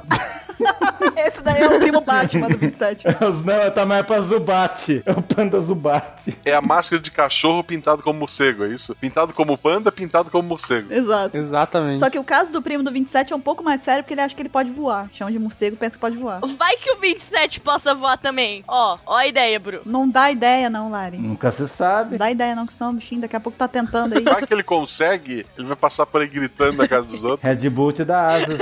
Eu não duvido mais nada. Nossa, olha o É perigo. interessante que essa ilha se destaca por ter animais exóticos, mas tudo em One Piece é exótico. É, né? Mas é- aí é que tá. A ilha é considerada exótica pros padrões de One Piece. É, não, pros padrões fora da Grand Line, provavelmente. Né? É, esse é o ponto, né? Sim. Os padrões que o mangá tem 5 anos. É, exato, exatamente. É verdade, é verdade. O dia que ele chegar em Logtown, acaba a história, ninguém vai querer mais ler o mangá, tá tranquilo. Uhum. Exatamente. Aí Ele foi fazer, ah, ninguém vai querer ler essa merda, não. Quem liga, ele diz. Vamos criar esses animais estranhos. Aí os editores falaram, é boa ideia, vai ser muito genial. isso." Não, mas é legal, no anime tem uma cena legal de- desse porquinho, o, o porco-leão, que ele morde a cara do Luffy. É muito engraçada a cena. Não fala mal dessa ilha, porque foi aí que foi dado o spoiler do One Piece. Eu tô elogiando a ilha, ô maluco. E o engraçado é que no mangá, na versão colorida, na versão um preto e branco também, mas tem várias onomatopeias e elas são bem estranhas pros animais, entendeu? Tipo, realmente tem um som, o bicho faz o som de outro bicho, entendeu? Tudo bichado. É zoadaço. Tudo bichado. Ele faz croft, né, Baruch? Ele faz croft, né? É, todo mundo croft, croft, croft. O, o- o mais importante é, um porco-leão tem gosto de bacon? Caraca. Boa pergunta, hein? Olha aí, gente, tem, que- tem que levar isso aí pra um, pra um assunto aí, um podcast específico. Precisamos disso. Um exemplar terá que ser sacrificado. É verdade. Que, que gosto tem o Simba? Cara, Credo. Tô preocupada com a sua alimentação, Guaxinim. Simba eu não sei, mas Mufasa tem um gostinho de búfalo, né? É. Fiquei um pouco preocupada agora. fiquei muito preocupado. O Scar tem gosto de panqueca. Panqueca chamada. Pegou pesado demais nessa, cara. Cara, é muito bizarro. Scar é cicatriz. Ele tem esse nome porque ele tem a cicatriz. Ele nasceu com cicatriz? Ele é da raça dos leões cicatrizes? Claro, cicatrizes. Pronto, descobrimos o mistério. Ele é um mink com cicatriz. Ele é um mink pelado com cicatriz. Ah, não, ele tem pelo. Não, pelado não, que ele tem pelo. Ele tem pelo. E que versão é essa que tu assistiu? ok, agora vamos falar do arquipélago Gecko. né? Não se tem muito conhecimento de quantas cidades existem nesse arquipélago, mas tem pelo menos uma que merece destaque aqui, que é a Vila Syrup, né? A cidade natal do Usopp. O arquipélago Gecko tem uma floresta e uma aparência geral composta por montanhas quando visto à distância. Aí na imagem ele dá pra ter uma noçãozinha, porque só apareceu no mangá mesmo, a- o arquipélago. Como foi dito, um local de grande destaque é a Vila Syrup, que é a cidade natal do Sop, e é um lugar predominantemente pacífico, é uma vila pacata, né? Todo mundo lá vive a vidazinha de boa, serenamente. A vila, né, do Sop mesmo, a Vila Syrup, é composta por duas grandes ladeiras em cada extremidade, que são os únicos jeitos de se chegar até o vilarejo, devido ao fato de o restante da ilha ser rodeado por montanhas. Nós temos lá dois lugares de destaque nessa vila, que é o Meshi, o restaurante onde o Luffy, o Zoro e a Nami conheceram melhor o Sop, né? Eles, enquanto eles estão comendo, eles conversam lá com o Sop. O Luffy até menciona que ele gosta bastante da comida desse restaurante. E uma curiosidade é que Meshi significa comida ou refeição em japonês. Um nome bem direto, né? Vamos É combinar. aquela que o Guaxinim falou, né? É o nome óbvio, né? O outro baixo chamava Futifu. O Oda tava com preguiça, botou o nome lá desse jeito mesmo, tá bom. E outro lugar é a mansão da Kaia. É a casa em que a Kaia e o mordomo dela, o Mary, vivem. E essa mansão costumava pertencer ao pai dela, mas desde que a família dela faleceu, ela herdou toda a fortuna e as propriedades. O Kuro... Kuduro. Ei, Guaxinim! Olha só. Olha a referência. Hum. Hum, hum. Tá se arrependendo agora de ter compartilhado a história. Então, o Kuro planejava matar a Kaia e tomar para si, né, para ele, todas as suas posses. E uma curiosidade é que existe uma outra mansão de aparência similar no Little East Blue. O Little East Blue é uma ilha que não é canon, ela é não canon, e ela apareceu em um filler. Quem sabe, né, aí mais pra frente a gente faz uma ilha de One Piece especial de fillers, né, de não canons. Mas não será neste PEX Cash, então cenas É, dos é legal próximos é, episódios. o- a sorte do Zop, que é uma vila pacífica. Porque em qualquer outra ilha, o moleque gritando: Os piratas estão chegando! Pela milésima vez tinha matado esse moleque. O pessoal vai ficar desesperado, é. Tinham matado esse moleque. Mas eu acho que é exatamente por isso que ele fazia isso também, sabe? Devia ser um saco morar lá. Não tinha, não tinha nada pra fazer. É, não tem Netflix, não tem Pokémon Go. Ah, eu vou brincar de guitarra tem pirata chegando. Não tem nada pra fazer. Sabe É aquela cidade de interior chata que não acontece nada? Não tem um Wi-Fi, não tem um Pokémon Go, não tem nada no lugar. Fazer o quê? Me lembra uma cidade meio no meio do Brasil. Algumas cidades. Você tá me zoando? Gente, ele realmente acha que ele tá em condição de continuar me zoando. Eu tô em Gaspar Santa Catarina, cara. Eu tô em Gaspar. Você não mora, Guaxinim, você se esconde, desculpa. Ó, mas uma informação sobre o Little West Blue aí é que é, alguns servidores. A gente tem um- alguns servidores na OPEC, né? Beleza. Servidores. Servidores públicos. É, são pessoas que fizeram concursos. Exato, todos concursados, mas tô falando de servidores, máquinas de computadores. coisas. E aí, a gente, eu coloquei o nome de um delas, chamada Sirup, que é a mais forte. E tem vários outros maquinazinhas fraquinhas que eu coloquei o nome de personagens da vila. E aí tem Kaia, Mary, Ninji, Tamaneji, Pimena e tal. E pra minha surpresa, a Bruno falou da Little West Blue aí, que tem uma mansão semelhante, que foi de um filler, beleza. Mas o que é interessante é que tem uma velhinha chamada Luigia. Luísa, ela tá no Canadá? Ela é irmã do, do Marígio, né? Que É horrível. Mas aí então, é, é um personagem que também vive na ilha, a gente tem poucos. Também tem a, a Banshina, que não tá na lista. Porque a a lista tá até, tipo, alguns, né? É, então, eu tava lembrando da Banshina, que é muito importante também, né? A Banshina, que é a mãe do Sop, que acho que um monte de gente não sabia, né? Que é o nome dela, inclusive. Exatamente. Mas é porque também ela faleceu, né? Não- Atualmente não, não tá morando lá. Tá morta, não importa, né? Sendo mãe, tá morta, né? Nas listas lá de cima tem o Ace, um monte de vez, gente. Mas o Ace apareceu um pouquinho mais. Tá Ah, mas a Banshina a gente fez um quiz uma vez no, no Anime Friends e ninguém acertou. Gente, ok, olha só, vamos fazer pro Baruco ficar feliz. A Banshina morou na Vila Cira. É, é, exatamente. Agora eu tô satisfeito. Então, alguns moradores, como o Baruque disse, a Kaia, o Mary, Ninjin, Tamaneg e Piman. E a Banshina, pro Baruque ficar feliz. É. Momento 27. É, né? Fazer o quê? Tem uma ilha lá no Reino Unido, na Inglaterra, que é igualzinho, que eles encurralaram lá a tripulação do Curo lá. A rampinha, casinha, tudo igual. Fica no condado de Cornwall e a vila é chamada Cadwick. Grande merda, mas tudo bem.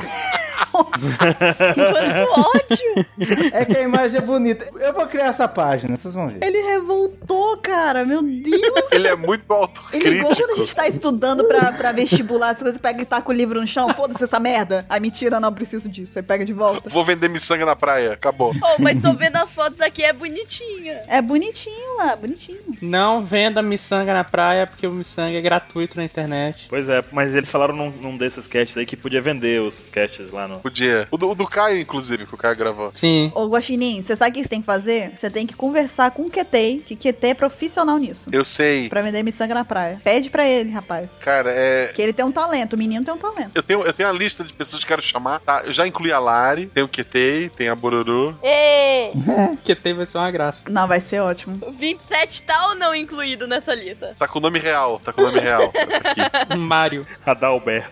Faça a pesquisa, que nome vocês acham que eu tenho? Mr. Caio, és tu. Sim. Não. É outra coisa que incomoda, Mr. Caio. Esse Mr. deve ser um cara, nossa, um senhor de bigode imponente. É um moleque, eu já vi ele. É um moleque, é. Chapéu felpudo, é, eu já vi foto dele. É, É um projeto de gente, não. um molequinho. Não cuida nem das tartarugas que tem, quer ser chamado de Mr. A foto que eu lembro dele tá com um chapéuzinho engraçado, o que é bizarro, que ele vai num lugar quente pra caramba. Eu imaginei o Mr. Caio daquele. O, o domador do mod lá, o. Chapéu fofudo. Não, é chapeuzinho do time. E o próximo que a gente tem aqui, o próximo lugar, seria o arquipélago Konami. Qual, qual o nome? Quase é Konami, né? Qual o nome de lá? O, o nome tá na pauta, Caio, lê direito. Konami, meu. Nossa, isso é muito engraçado, gente. Não tô te ouvindo, Caio. Pode falar mais alto. Ué, gente, Caio caiu? Caio? Não, vocês podem continuar brincando porque eu não vou editar essa parte. Pode não! Fala, a Lari fala assim: não, gente, parou a brincadeira, então vambora. Parou, parou, de volta pra pauta, de volta pra pauta. Pra que editar, gente? Edita, editar é o primeiro é o opressor. Vamos lá, solta o áudio bruto. Já imaginou? E o, é o arquipélago. Arquipélago. Ih, começou. Tô. Ah, Mas só ri sozinho. Mal sinal, mal sinal. O álcool subiu pra cabeça. Ai, meu Deus. É sempre muito bom quando isso Vai, acontece. Caio. É o Alck.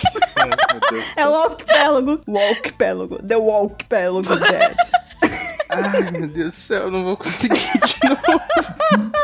Vai, Caio, confia em você. O bom é que essa parte eu não edito, então eu tô mais tranquilo, pelo menos isso. Caio, confia em você, vai lá. Ai, meu Deus. Gente, não pode dar risada, concentração, porque eu não fico trolando a vez dos amiguinhos. Porque você dita. Lara, é o seu momento agora. Não, eu vou editar, não sou louca. Sim, é o arquipélago onde está localizada a ilha em que a Nami viveu antes de, antes de se juntar ao chapéu. Porra, eu não tava nem rindo. é só. Eu não aguentei, Caio. Você me manda um antes de juntar, eu não consigo. Eu corrigi depois. Sim, as ilhas desse arquipélago são conhecidas pela sua produção de arroz e laranjas. Novamente, não faz muito sentido numa ilha. Faz. Arroz e suco de laranja é bom. Faz todo sentido. Só não bota laranja na feijoada, cara. Eu não entendo isso. Quem faz isso? Cara, isso, não- isso não tem nem que ser cogitado, não. É, isso aí é maldade. Isso aí é pra pessoa que quer fazer maldade com os outros aí. Enfim, locais. A gente tem a, a Vila Goza, Goça, que seria. é- Era um, vila, um vilarejo. vilarejo. Vigeleiro, Caramba, encarnou, encarnou eu nele agora, vai? viralejo. era um vilarejo próximo à vila Kokoyashi. E como essa vila não teve condições de pagar o tributo mensal devido ao pirata Arlong, todos os prédios e construções foram destruídos por Mumu algumas semanas antes do Zoro, Johnny e Usopp chegarem. E o único morador que a gente tem conhecimento é o Chabo, que ele é parente do Sabo, né? Não. Claro. Ele mora onde mesmo? No vilarejo próximo à vila Kokoyashi. Muito bom. E a Vila Kokoyashi, né, é a vila em que a Nami e a Nojiko cresceram, criadas pela Beru Meiro-san, uma das mulheres mais fortes de One Piece. É, a vila é também o lugar mais próximo do Arlong Park. Quando os Chapéus de Palha chegaram, a vila corria um sério risco de ser devastada, assim como a Vila Kosa. Que coça, não? E lugares de destaque... Continua! Tu vai editar isso, sabe, né, Laren? Por que, que tu tá engraçadinha? Cara, você declarou guerra. Caramba, a Lara vai editar o cast inteiro já. Ele não vai fazer nada no cast, Caio. Não, ele vai reeditar aquele começo. Ele não vai fazer nada, vai, fazer, vai, vai musicalizar dessa vez. Ele. É porque ela falou que ela queria editar a parte final e não o começo, então. E os lugares de destaque, né? A gente tem o local da Casa da Belumeiro, né? Que era o boss das Laranjeiras, né? E fica localizado no quintal da Belumeiro, né? Que costumava cuidar dessas laranjeiras. E a Belumeiro, a Nami e a Nojiko tiravam seu sustento dessa plantação. É, depois que a Belumeiro morreu, a Nami e a Nojiko passaram a cuidar das laranjeiras. Tem um. Não é o estádio das laranjeiras, né? É do, do Fluminense, né? Acho que é do Fluminense. Futebol, sério? Você- Você acha que alguém vai entender aqui, cara? Tem, uma- tem uma música do Nando Reis. Laranjeiras. nananã, Jeito né, sorri sorri quando eu sou- chego. Eu vou ficar com a música do Guacho, tá? tá. Tem a cidade aqui chamada Laranjeiras. Tem um bairro pedreiro aqui na minha cidade que tem esse nome, Laranjeira. É, aqui também. Eita, ó. Será que eu e 27 moramos no mesmo lugar? Tem tritões lá. Viu? Eu acertei a do Fluminense. E além disso, Nami escondeu 93 milhões. Foi quase um cunha, né? De berries e meio a essas laranjeiras. Eu adorei essa Que piada. gratuito, cara. Só ele riu, vocês viram? Punha nem tá aqui pra se defender. Não tá mesmo? Ele tá preso?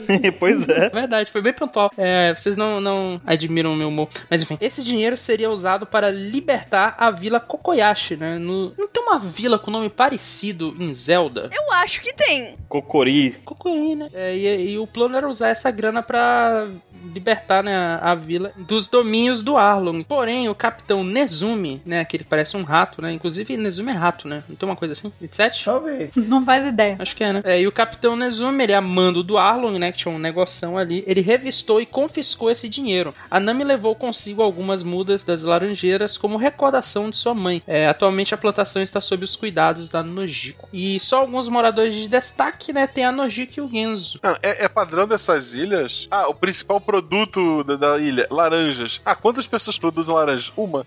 Uma família só, que agora é só uma pessoa. É, a ilha lá que, que apareceu o bug a primeira vez. Maior produtora de ração de cachorro. Quem produz? Ah, só aquele cara ali. É, Um cachorro também, né? Que morreu. Que morreu. E morreu. Não, e só tem um cachorro na cidade inteira. Quem gerencia a loja é o cachorro. É ele que cuida de todo o mercado, liga. Não, vocês não estão entendendo. É difícil plantar laranjas lá naquela ilha da Nami. ok, ah, mas agora ser o principal produto produzido na ilha, porque é difícil, não faz sentido. É, na verdade, faz menos sentido ainda. É. É porque o maior terreno era da Belemere. E ela vivia pobre. Ela é a prin... Não, não, não, não, calma aí. Ela é a principal produtora. A, a ilha é conhecida por isso. Ela vivia pobre. Ela tinha que pagar taxas, cara. É porque tinha tritões lá e era meio difícil vender. Mas peraí, não diz que elas eram as principais produtoras. Só as únicas. Mas a produção não é só da ilha delas, é, é do arquipélago. Não vi ninguém plantando laranja na ilha dela. Quero provas. Não vi, não existe. Você quer que o Oda faça um one shot só da ilha dela? Não, era dela. A técnica dela. Porque a lógica é assim: a Bururu decidiu, a Bururu decidiu que ou ela vai produzir ah, bacon, ela vai produzir bacon. Só ela produz bacon na cidade dela. Mas aí eu não vou nem importar mesmo, né? Porque eu quero pra mim, no caso. Depois de uma semana, a cidade dela é conhecida como a cidade do bacon. Quantas pessoas produzem bacon? Uma. É, exatamente, é isso aí. E e eu nem vendo, né? Porque eu não vou, vou vender pra ninguém meu bacon. É, não, é, ela é a que é a que mais produz bacon porque ela mesma consome, né? Exato. É a cidade que tem mais produção e consumo de bacon. Ela é o Chaves comprando churros. Dele mesmo, né? Exatamente. Pior é que eu posso ser o Chaves também, porque eu gosto de churros, né? Então, dá mesmo. Churros de bacon.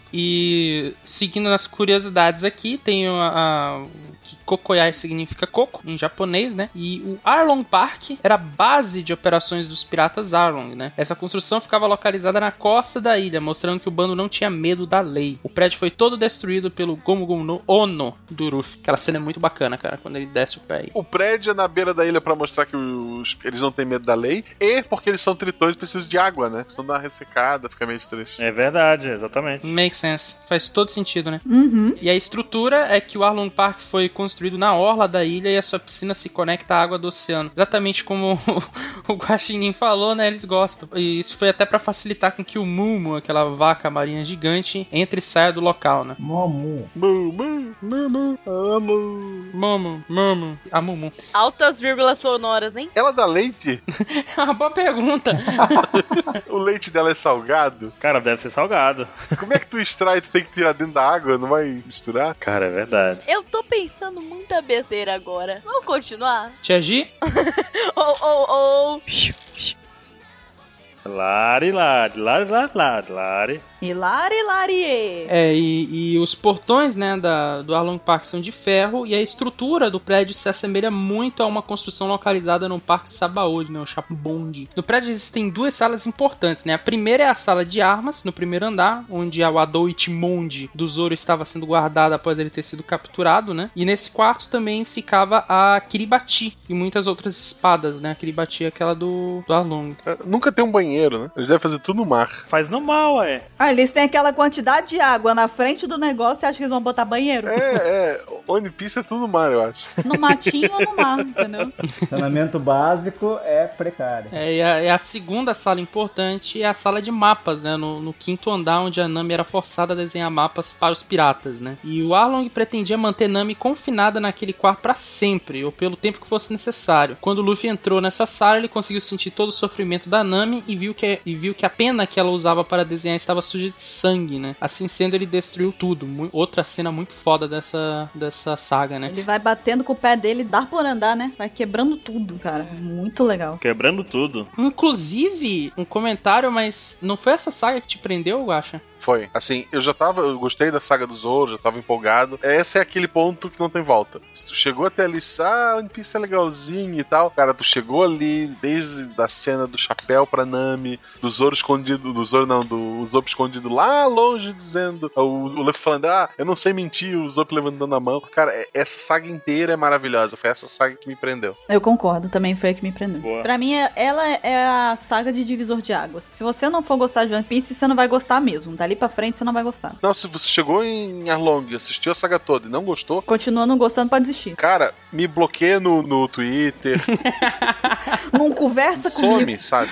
É, não. Atravessa a rua se me vê. Caramba. Eu lembro que antes dessa saga, minha mãe assistia, tipo, 3, 4 episódios de One Piece por dia. Depois dessa saga, ela começou a assistir 20. Minha mãe tem problema. É, cara. Tua mãe assiste One Piece? Sim. Sim. A mãe da Lari é muito legal. A tia G é muito legal. Cara, manda um beijo pra tua mãe. A minha mãe é mais legal que eu, desculpa. A tia G. Porra, eu, eu gosto mais da, da mãe da Lara que da Lara já. Todo mundo. Parabéns. É, todo mundo. É, então, a mãe da Lari é mais legal que a Lari mesmo. Porra! A gente queria que a mãe da Lari fosse do OPEX. Desculpa, tô indo embora, vou chamar minha mãe, ela tá ali. Chama lá, Lari, pode ir, a gente espera. Eita porra. Ô mãe, tão brigando comigo. Que gratuito, velho.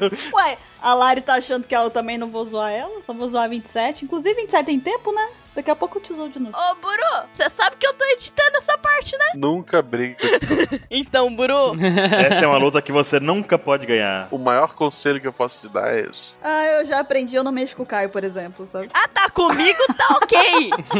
Ai, Lari. Não, eu só implico com quem eu gosto. Você vê o 27, por exemplo, faz parte. Exceto se ele for pago. O, o do Sequest recebe e a gente só fala assim: ó, te vira editor.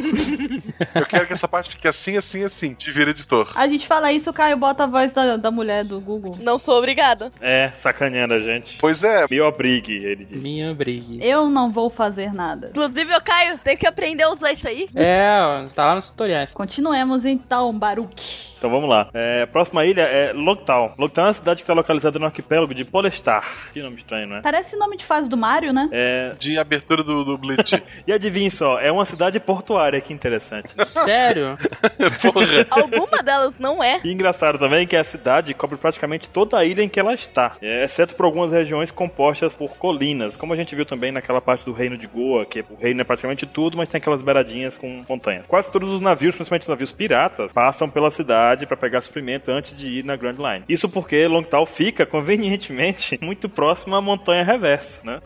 E também uma coisa interessante é que o Gold Roger foi executado exatamente nessa cidade. E o local da execução dele agora é, fa- é um famoso ponto turístico. Você vê como é que funciona o mercado de turismo, né, cara? O cara morreu ali, mas agora, né? Tem todo lá um, um guia pra poder. Ó, que ali foi o lugar que Roger. E foi ali que ele disse. A Europa tem vários pontos turísticos baseados nisso. Olha, aqui morreu fulano. Aqui morreram tantos milhões numa batalha, não sei das quantas. É isso. Exatamente, o mercado, cara. A galera vai pra Jerusalém, né, velho? Não, e o mais interessante é que o- antes de contar o que de fato aconteceu ali, então no contexto histórico, então, quando você vai pra esses guias que, quando pega um guia bom mesmo, assim, informado, ele vai te explicar todo o contexto da cidade e acaba, como foi Logtal, sendo importante para a história do mundo, né? Um outro detalhe sobre a localização de Logtal é que ela é situada no norte do Calm Belt e a nordeste da entrada da Montanha Reversa. E por ser um ponto estratégico, principalmente para os piratas, a Marinha estabeleceu uma base ali, que já foi liderada pelo nosso querido capitão, capitão, comandante Smoke. Um cara muito bom. É, cara, ele prendeu muita gente, ô, hum. e ele fica ali justamente pra poder prender os piratas que desembarcam lá antes que eles passem pra Grand Line, o que é muito inteligente, na verdade, né? É um gargalo, né? Eles ficam ali só de mutuca. É, mas só quero dizer que nunca parou de chegar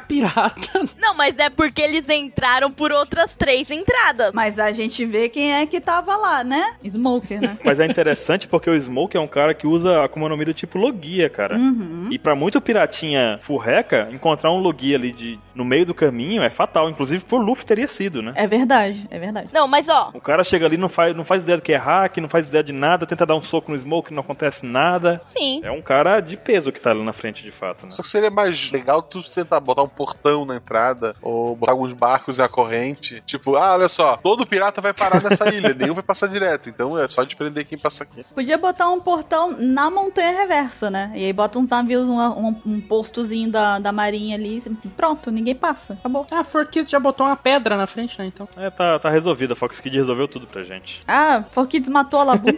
que labum, é só uma pedra. Você tá falando do que? Como é que ela corrige isso depois? Não corrige. Ah, tá. Não corrige. Acabou ali. Você vê, o Brook tá até hoje com uma promessa com uma pedra. né? Pô, era uma pedra mó legal. Pedra que faz barulho. É difícil. E sobre o clima de lá, normalmente o tempo é claro e ensolarado. Vai, Baruque, garoto do O tempo. previsão de hoje é que o dia será chuvoso. Eu fui no supermercado hoje, tava chovendo, eu voltei, tava chovendo, foi triste. Mas enfim, é, ficando às vezes parcialmente nublado. Então é uma ilha que não chove. Enquanto o chapéu de palha estava em Logtal, aconteceu uma tempestade diferente de qualquer outra que a cidade ou região já tenha experimentado antes. É justamente isso. Nunca chove, nunca tem tempestade lá. E naquele dia, Dragon apareceu. É por isso que o clima nessa situação é importante pra gente entender aquilo que aconteceu com o Luffy. Pra ver que realmente foi uma situação atípica. Exatamente. Um caso incomum, uma coisa que as pessoas realmente notaram. Aquele dia teve uma tempestade. Sim. Lugares de destaque. Se a gente fosse pra lá, o nosso guia levaria para alguns lugares. Eles seriam, por exemplo, a plataforma de execução do nosso querido Gold Roger. Ela fica localizada no centro da cidade. E quando os Chapéu de Palha estiveram na cidade, o Luffy foi bem insistente em querer ver a plataforma. Porque, pô, você vai na cidade em que o Rei dos Piratas morreu e não vai ver a plataforma? É sacanagem, né? É que nem no Rio de Janeiro não vê o Cristo. Eu já fui no Cristo, é legal. Aí nunca vi o Cristo. Mas já fui no Rio de Janeiro, então. Mas ele te engana, ele finge que vai te abraçar e não abraça. Só. Eu prefiro pão de açúcar. Eu também, Eu prefiro pão de açúcar, é mais legal. porque tem nome de É comida. claro, né? É legal, é legal. Lá em cima é bem legal, Bruno. Não, porque lá em cima tem um monte de lugarzinho de, de lanchonete e tal, dá pra comer e tal. Tem o- os bondinhos antigos. Bururu tem nome de comida, só por causa disso. É, não, é mó bacana lá. É mó bacana. Quando minha filha for maior, eu quero fazer um piquenique lá em cima. Por enquanto não, porque ela corre muito. É bom. Eu não vou cansar. E Gente distraída não fica muito tempo lá, não. Muito bom, cara. É verdade. Ó, e pouco depois que o Luffy viu a plataforma de execução do Roger, a plataforma foi destruída por um raio. Com o Luffy em cima. Eu acho, eu, aliás, eu tenho certeza que a plataforma vai ser reconstruída, mesmo não sendo a original, e vão dizer que é a original, mesmo não sendo, sabe? Vão manter o ponto ali.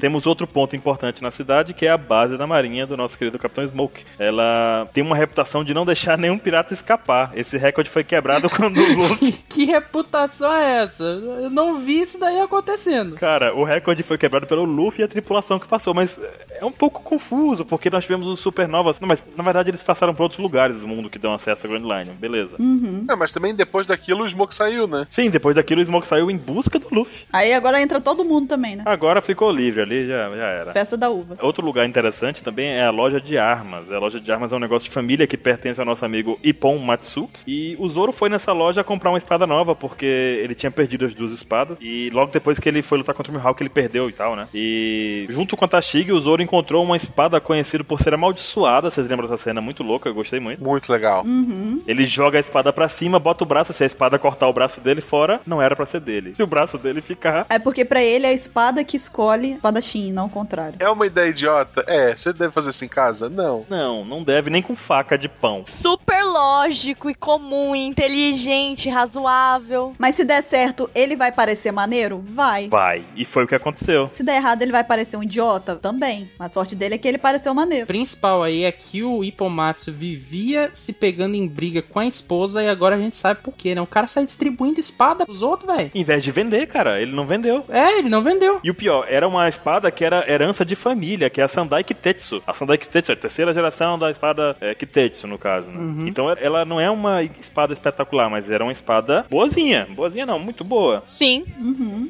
Posso... assim, Com Aquele meme lá do, do, do carinho, ele tava ruim. Não, Não, tá bom, tá bom. Antes tá bom, agora tá mais ruim. Cara, a outra espada que o Zoro conseguiu também nessa loja foi a. Esqueci o nome dela agora, a que o cara enferrujou e acabou com ela. E o Bashiri. Bashiri. É muito boa também, era, era muito boa, né? Mas assim, a gente vê que a Sandai Kitetsu continua até hoje com o Zoro. Ele tem ah, a Wando Ishimonji, ele tem a Sandai Kitetsu e tem a do nosso amigo Caçador de Dragões. É, e dá pra ter uma ideia de que, de alguma maneira, essa maldição existe, e de alguma maneira as espadas elas têm algum tipo de sentimento, porque quando o Zoro começa a usar ela pela primeira vez, lá na, na, naquela ilha do Whiskey Peak, eu acho. Que foi isso mesmo, ele sente a sede de sangue. É, exatamente. Os cortes dele vão mais longe, e aí ele, ele tenta dar um golpe, tipo, o negócio sai voando, é muito louco. Sim, sim. Ele até fala isso quando pega a espada do Ryuma também, porque ela tem um peso maior, ela tem, tem todos os detalhes realmente da espada. Mas enfim, outros pontos de Lockdown. Tem o. Muito, nome, muito difícil ler esse nome, é o Rebecca Hangback. Back, Hangback. É uma boutique lá muito chique que pertence a adivinha quem?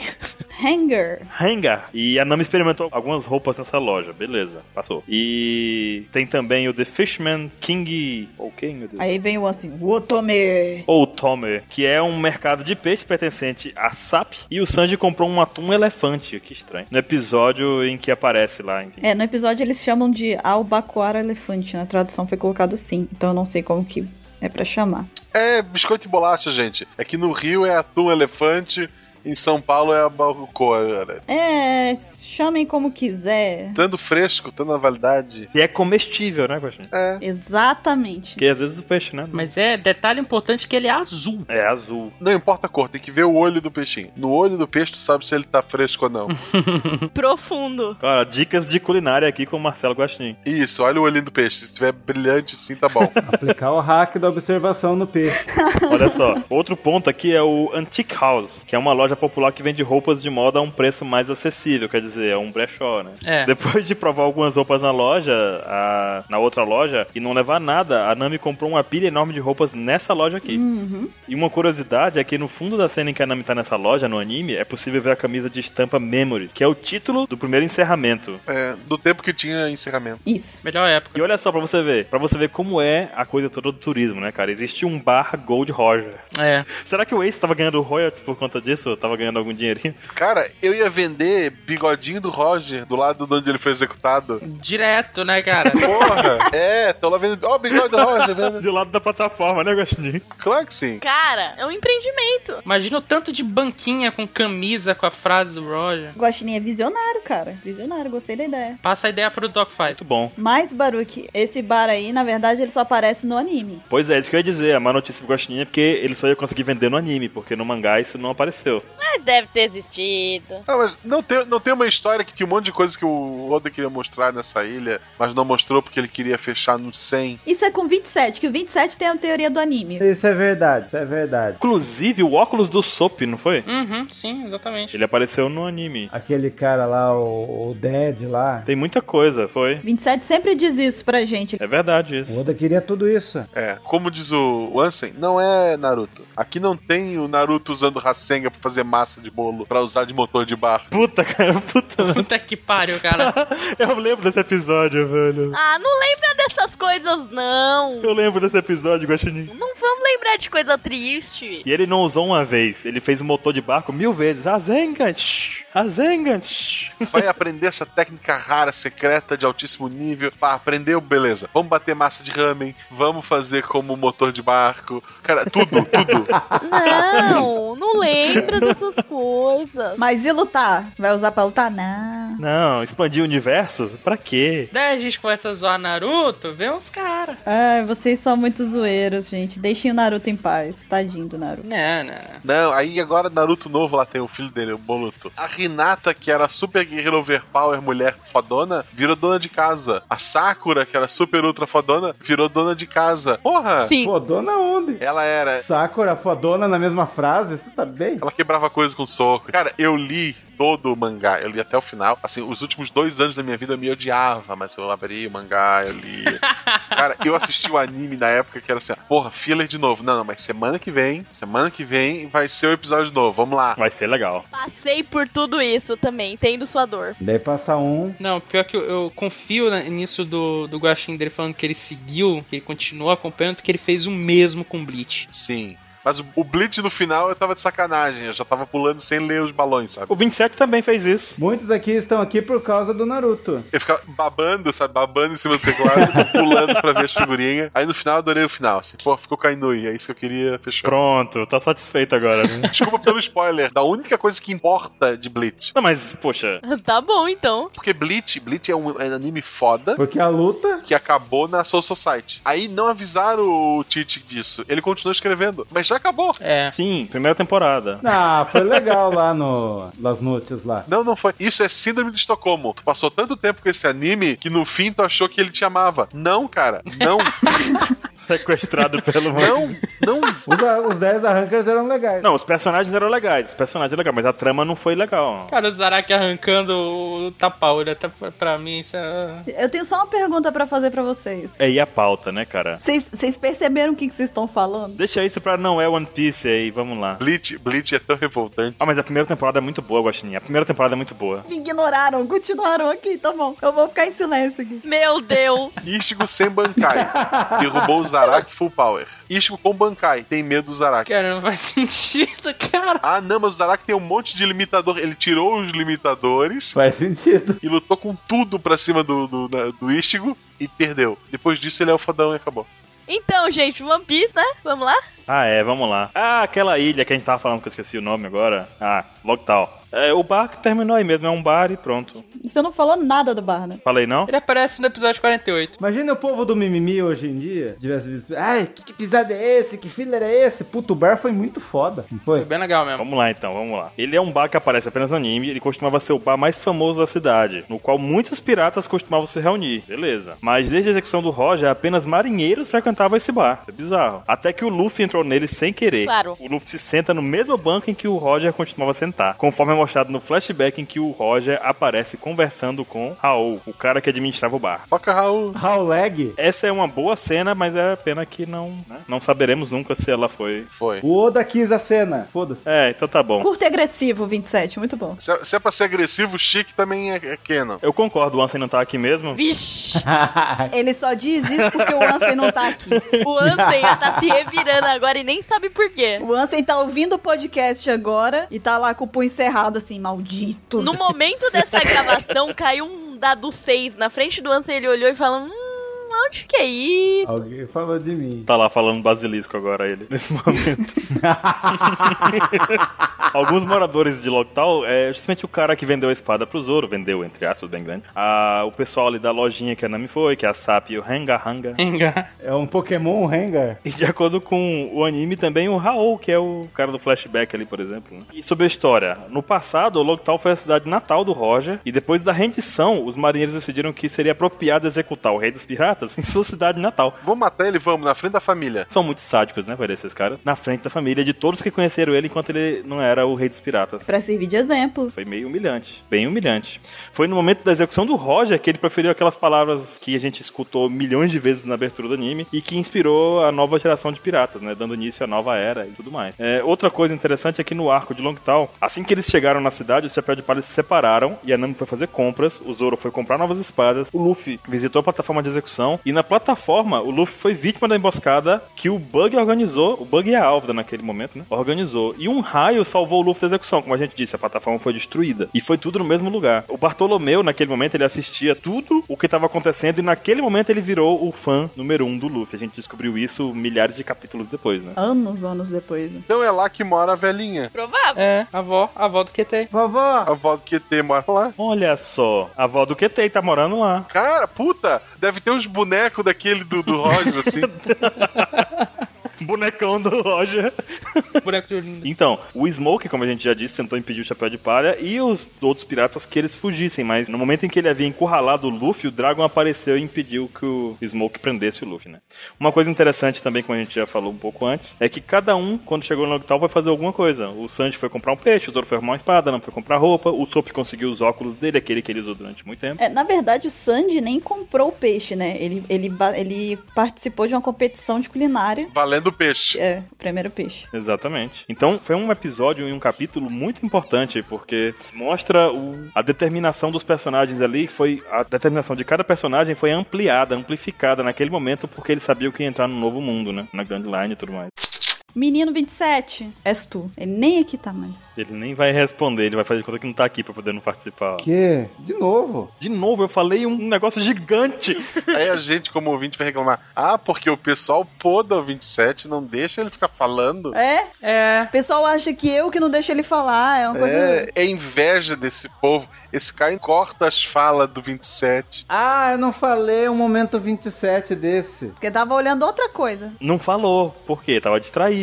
Então, o momento 27 é que o Logitol é baseado em Florence, da Itália. Florença? É Florença, né? Florença. E só, pronto, já foi. Pode falar da ilha agora, volta aqui. Que porra de ilha é essa, Guru? Ilha Kumate. Vai ler pra você aprender. Vai ler. Eu quero pegar Pokémon. Vai pegar Pokémon, não. Vai ler. Fala o nome da ilha. Kumate. Fala direito. Ilha Kumata. A ilha tem formato da pata de um urso, arredondada com quatro montanhas nas extremidades superiores da ilha, assemelhando-se às patas de um urso. Nossa, é a província do Oda lá. Nessa ilha vive a tribo dos canibais Kumate. O símbolo da tribo Kumate é precisamente a pata de um urso, mas também tem um design de um caldeirão com três pessoas dentro, simbolizando que se trata de uma tribo de canibais. A tribo derrotou com facilidade Bug e sua tripulação e inclusive tentou comê-los. Bug teve a ajuda da Lady Álvida para recuperar suas partes e conseguiu fugir da tribo Kumate. Pronto? Próxima ilha que vamos falar aqui é a ilha Mirror Ball. A ilha Mirror Ball aparece na história de capa do Jungle. A gente já fez um OPEXcast sobre essa história de capa, então podem conferir lá. É, foi nessa ilha que Django e Fullbody se conheceram. O bosta. O Fullbosta se conheceram. Estendido no alto da ilha está um globo espelhado, o objeto que dá o nome à ilha. A matriz da Doskoi Panda, loja do 27, uma franquia popular do East Blue, fica localizada nessa ilha. Panda e tal, 27 deve conhecer. É bom.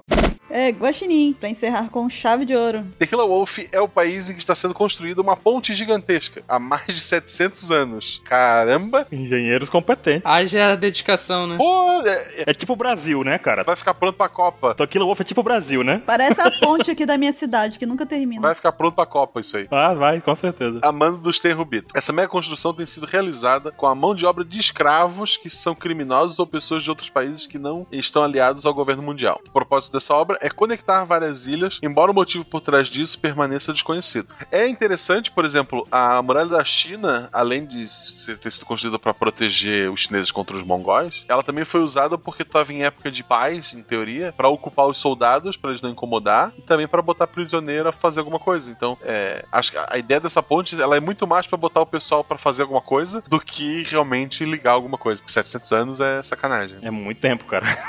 é um bom pensamento, Costinho, gostei. Como enviou Robin para Tequila Wolf com as habilidades de sua Akuma no Mi, que é a viagem, viagem no Mi, durante os acontecimentos em Sabod. Tequila Wolf foi atacada pelos revolucionários que libertaram Robin e outros escravos. Ainda não há informações sobre o que aconteceu em Tequila Wolf depois dos escravos terem sido libertados. Dependendo da Robin, a gente nunca vai ficar sabendo. Né? Nunca. Nunca, nunca, nunca, nunca, nunca. Eu não disse nada, mas concordo, provavelmente não gosto Gente, eu nunca gravei um podcast tão triste.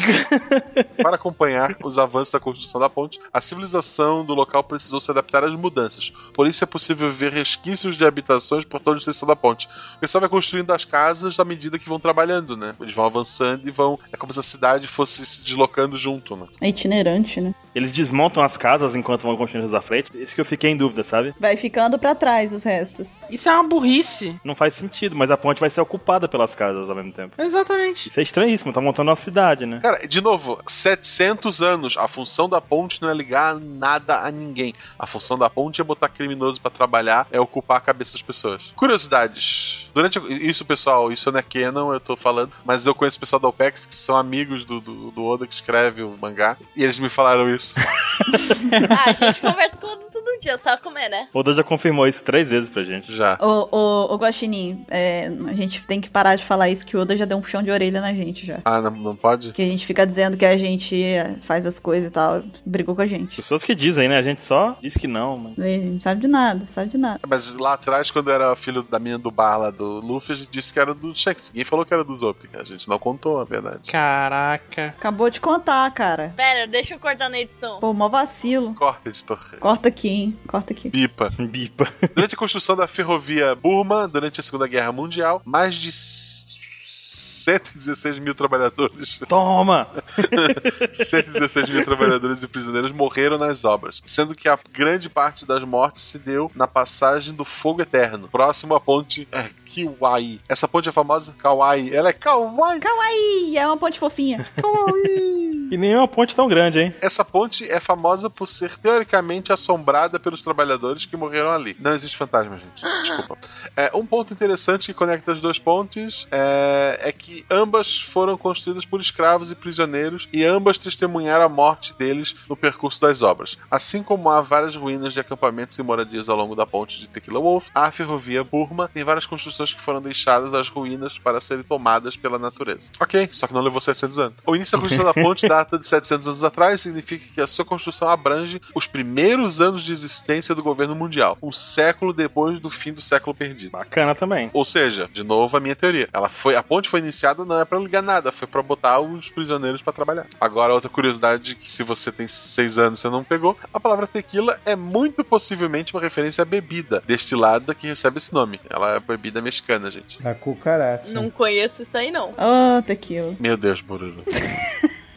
Você é tipo a Xuxa dessa geração. Complicado, cara. Você é a rainha dos baixinhos. Você tem que dar exemplo. Eu só falei, ah, tequila. Não falei que. Não, só falei, ah, tequila. Tem crianças, tem crianças. Ela falou como alguém fala de seu velho amigo, sabe? Ah, tequila. É, É, cara. Mas na verdade é um amigo que continua visitando ela regularmente, né, Bruno? Não, cara, não. eu tô me referindo mais a um inimigo mesmo, no caso, mas pode continuar. Sei. Depois da primeira dose, né? eu ia dizer crianças, esqueça a tia Bururu, siga a tia Lari, mas eu lembro que ela esquece de dar bilhete com as pessoas que ela se apaixona, então não. É. Cara, a Lari teve aniversário esses dias. Ela postou uma foto, uma, a pilha, uma montanha, uma torre de, de, de latinha de Budweiser. A Lari não é exemplo, Guaxinim, não é. Eu não tomei aquilo sozinha. A Lari é pior que eu. Lari, a foto não mente, tá na internet, é verdade, cara. Não adianta. É verdade, Lari. Eu fiquei assustada com aquilo, tá? Ninguém viu nada. Falei, mas gente, como pode isso? Não foi no meu perfil, foi no perfil da minha mãe. Caramba, vamos falar com a tia G. Eita, tia G. Foi minha mãe que postou a foto. Crianças não bebam. Faz mal. No anime, as aventuras de Robin e Tequila Wolf se estenderam além do que realmente acontece no mangá, incluindo a aparição de personagens restritos ao anime, como a garotinha Sora, que é filler, mas não é o Naruto fazendo ramen. É. Também não é uma saga inteira, né? Tipo os Bountos, né? Então tá tranquilo. Exatamente. Naruto tem tanto filler que eles ficaram com vergonha e decidiram, vamos fazer outro anime? Vamos. Naruto Shippuden, agora é outra história. Esqueçam aquilo. Vai ficar tudo legal, nada de filler, vai ficar tudo bem. Isso, acabou filler, nunca mais filler. Vai dar certo. 50 episódios depois. 50? 30? é, logo no começo já tem filler. Pois, muito bem, vamos dar uma pausa na nossa viagem aqui. O que, que vocês acharam? Qual ilha que vocês gostaram mais? E aí? Logo tal. Lockdown? Então é mó legal, mas aí já dá, um, dá uma mexida no coração. Não, tem bandidos da montanha lá, Então, tem um reino estranho, tem lixo em volta. da hora. Tem o bar do Shanks lá, o bar pessoal dele. Ele, não, não vou pra lá, não. Cara, eu queria beber com o Shanks. Tipo, deve ser mó da hora. Olha aí. Olha, Caramba, beber com o Shanks e Lari? Peraí, tia G, vou mandar aqui uma... Daqui a pouco minha mãe aparece aqui pra me bater. só um minuto.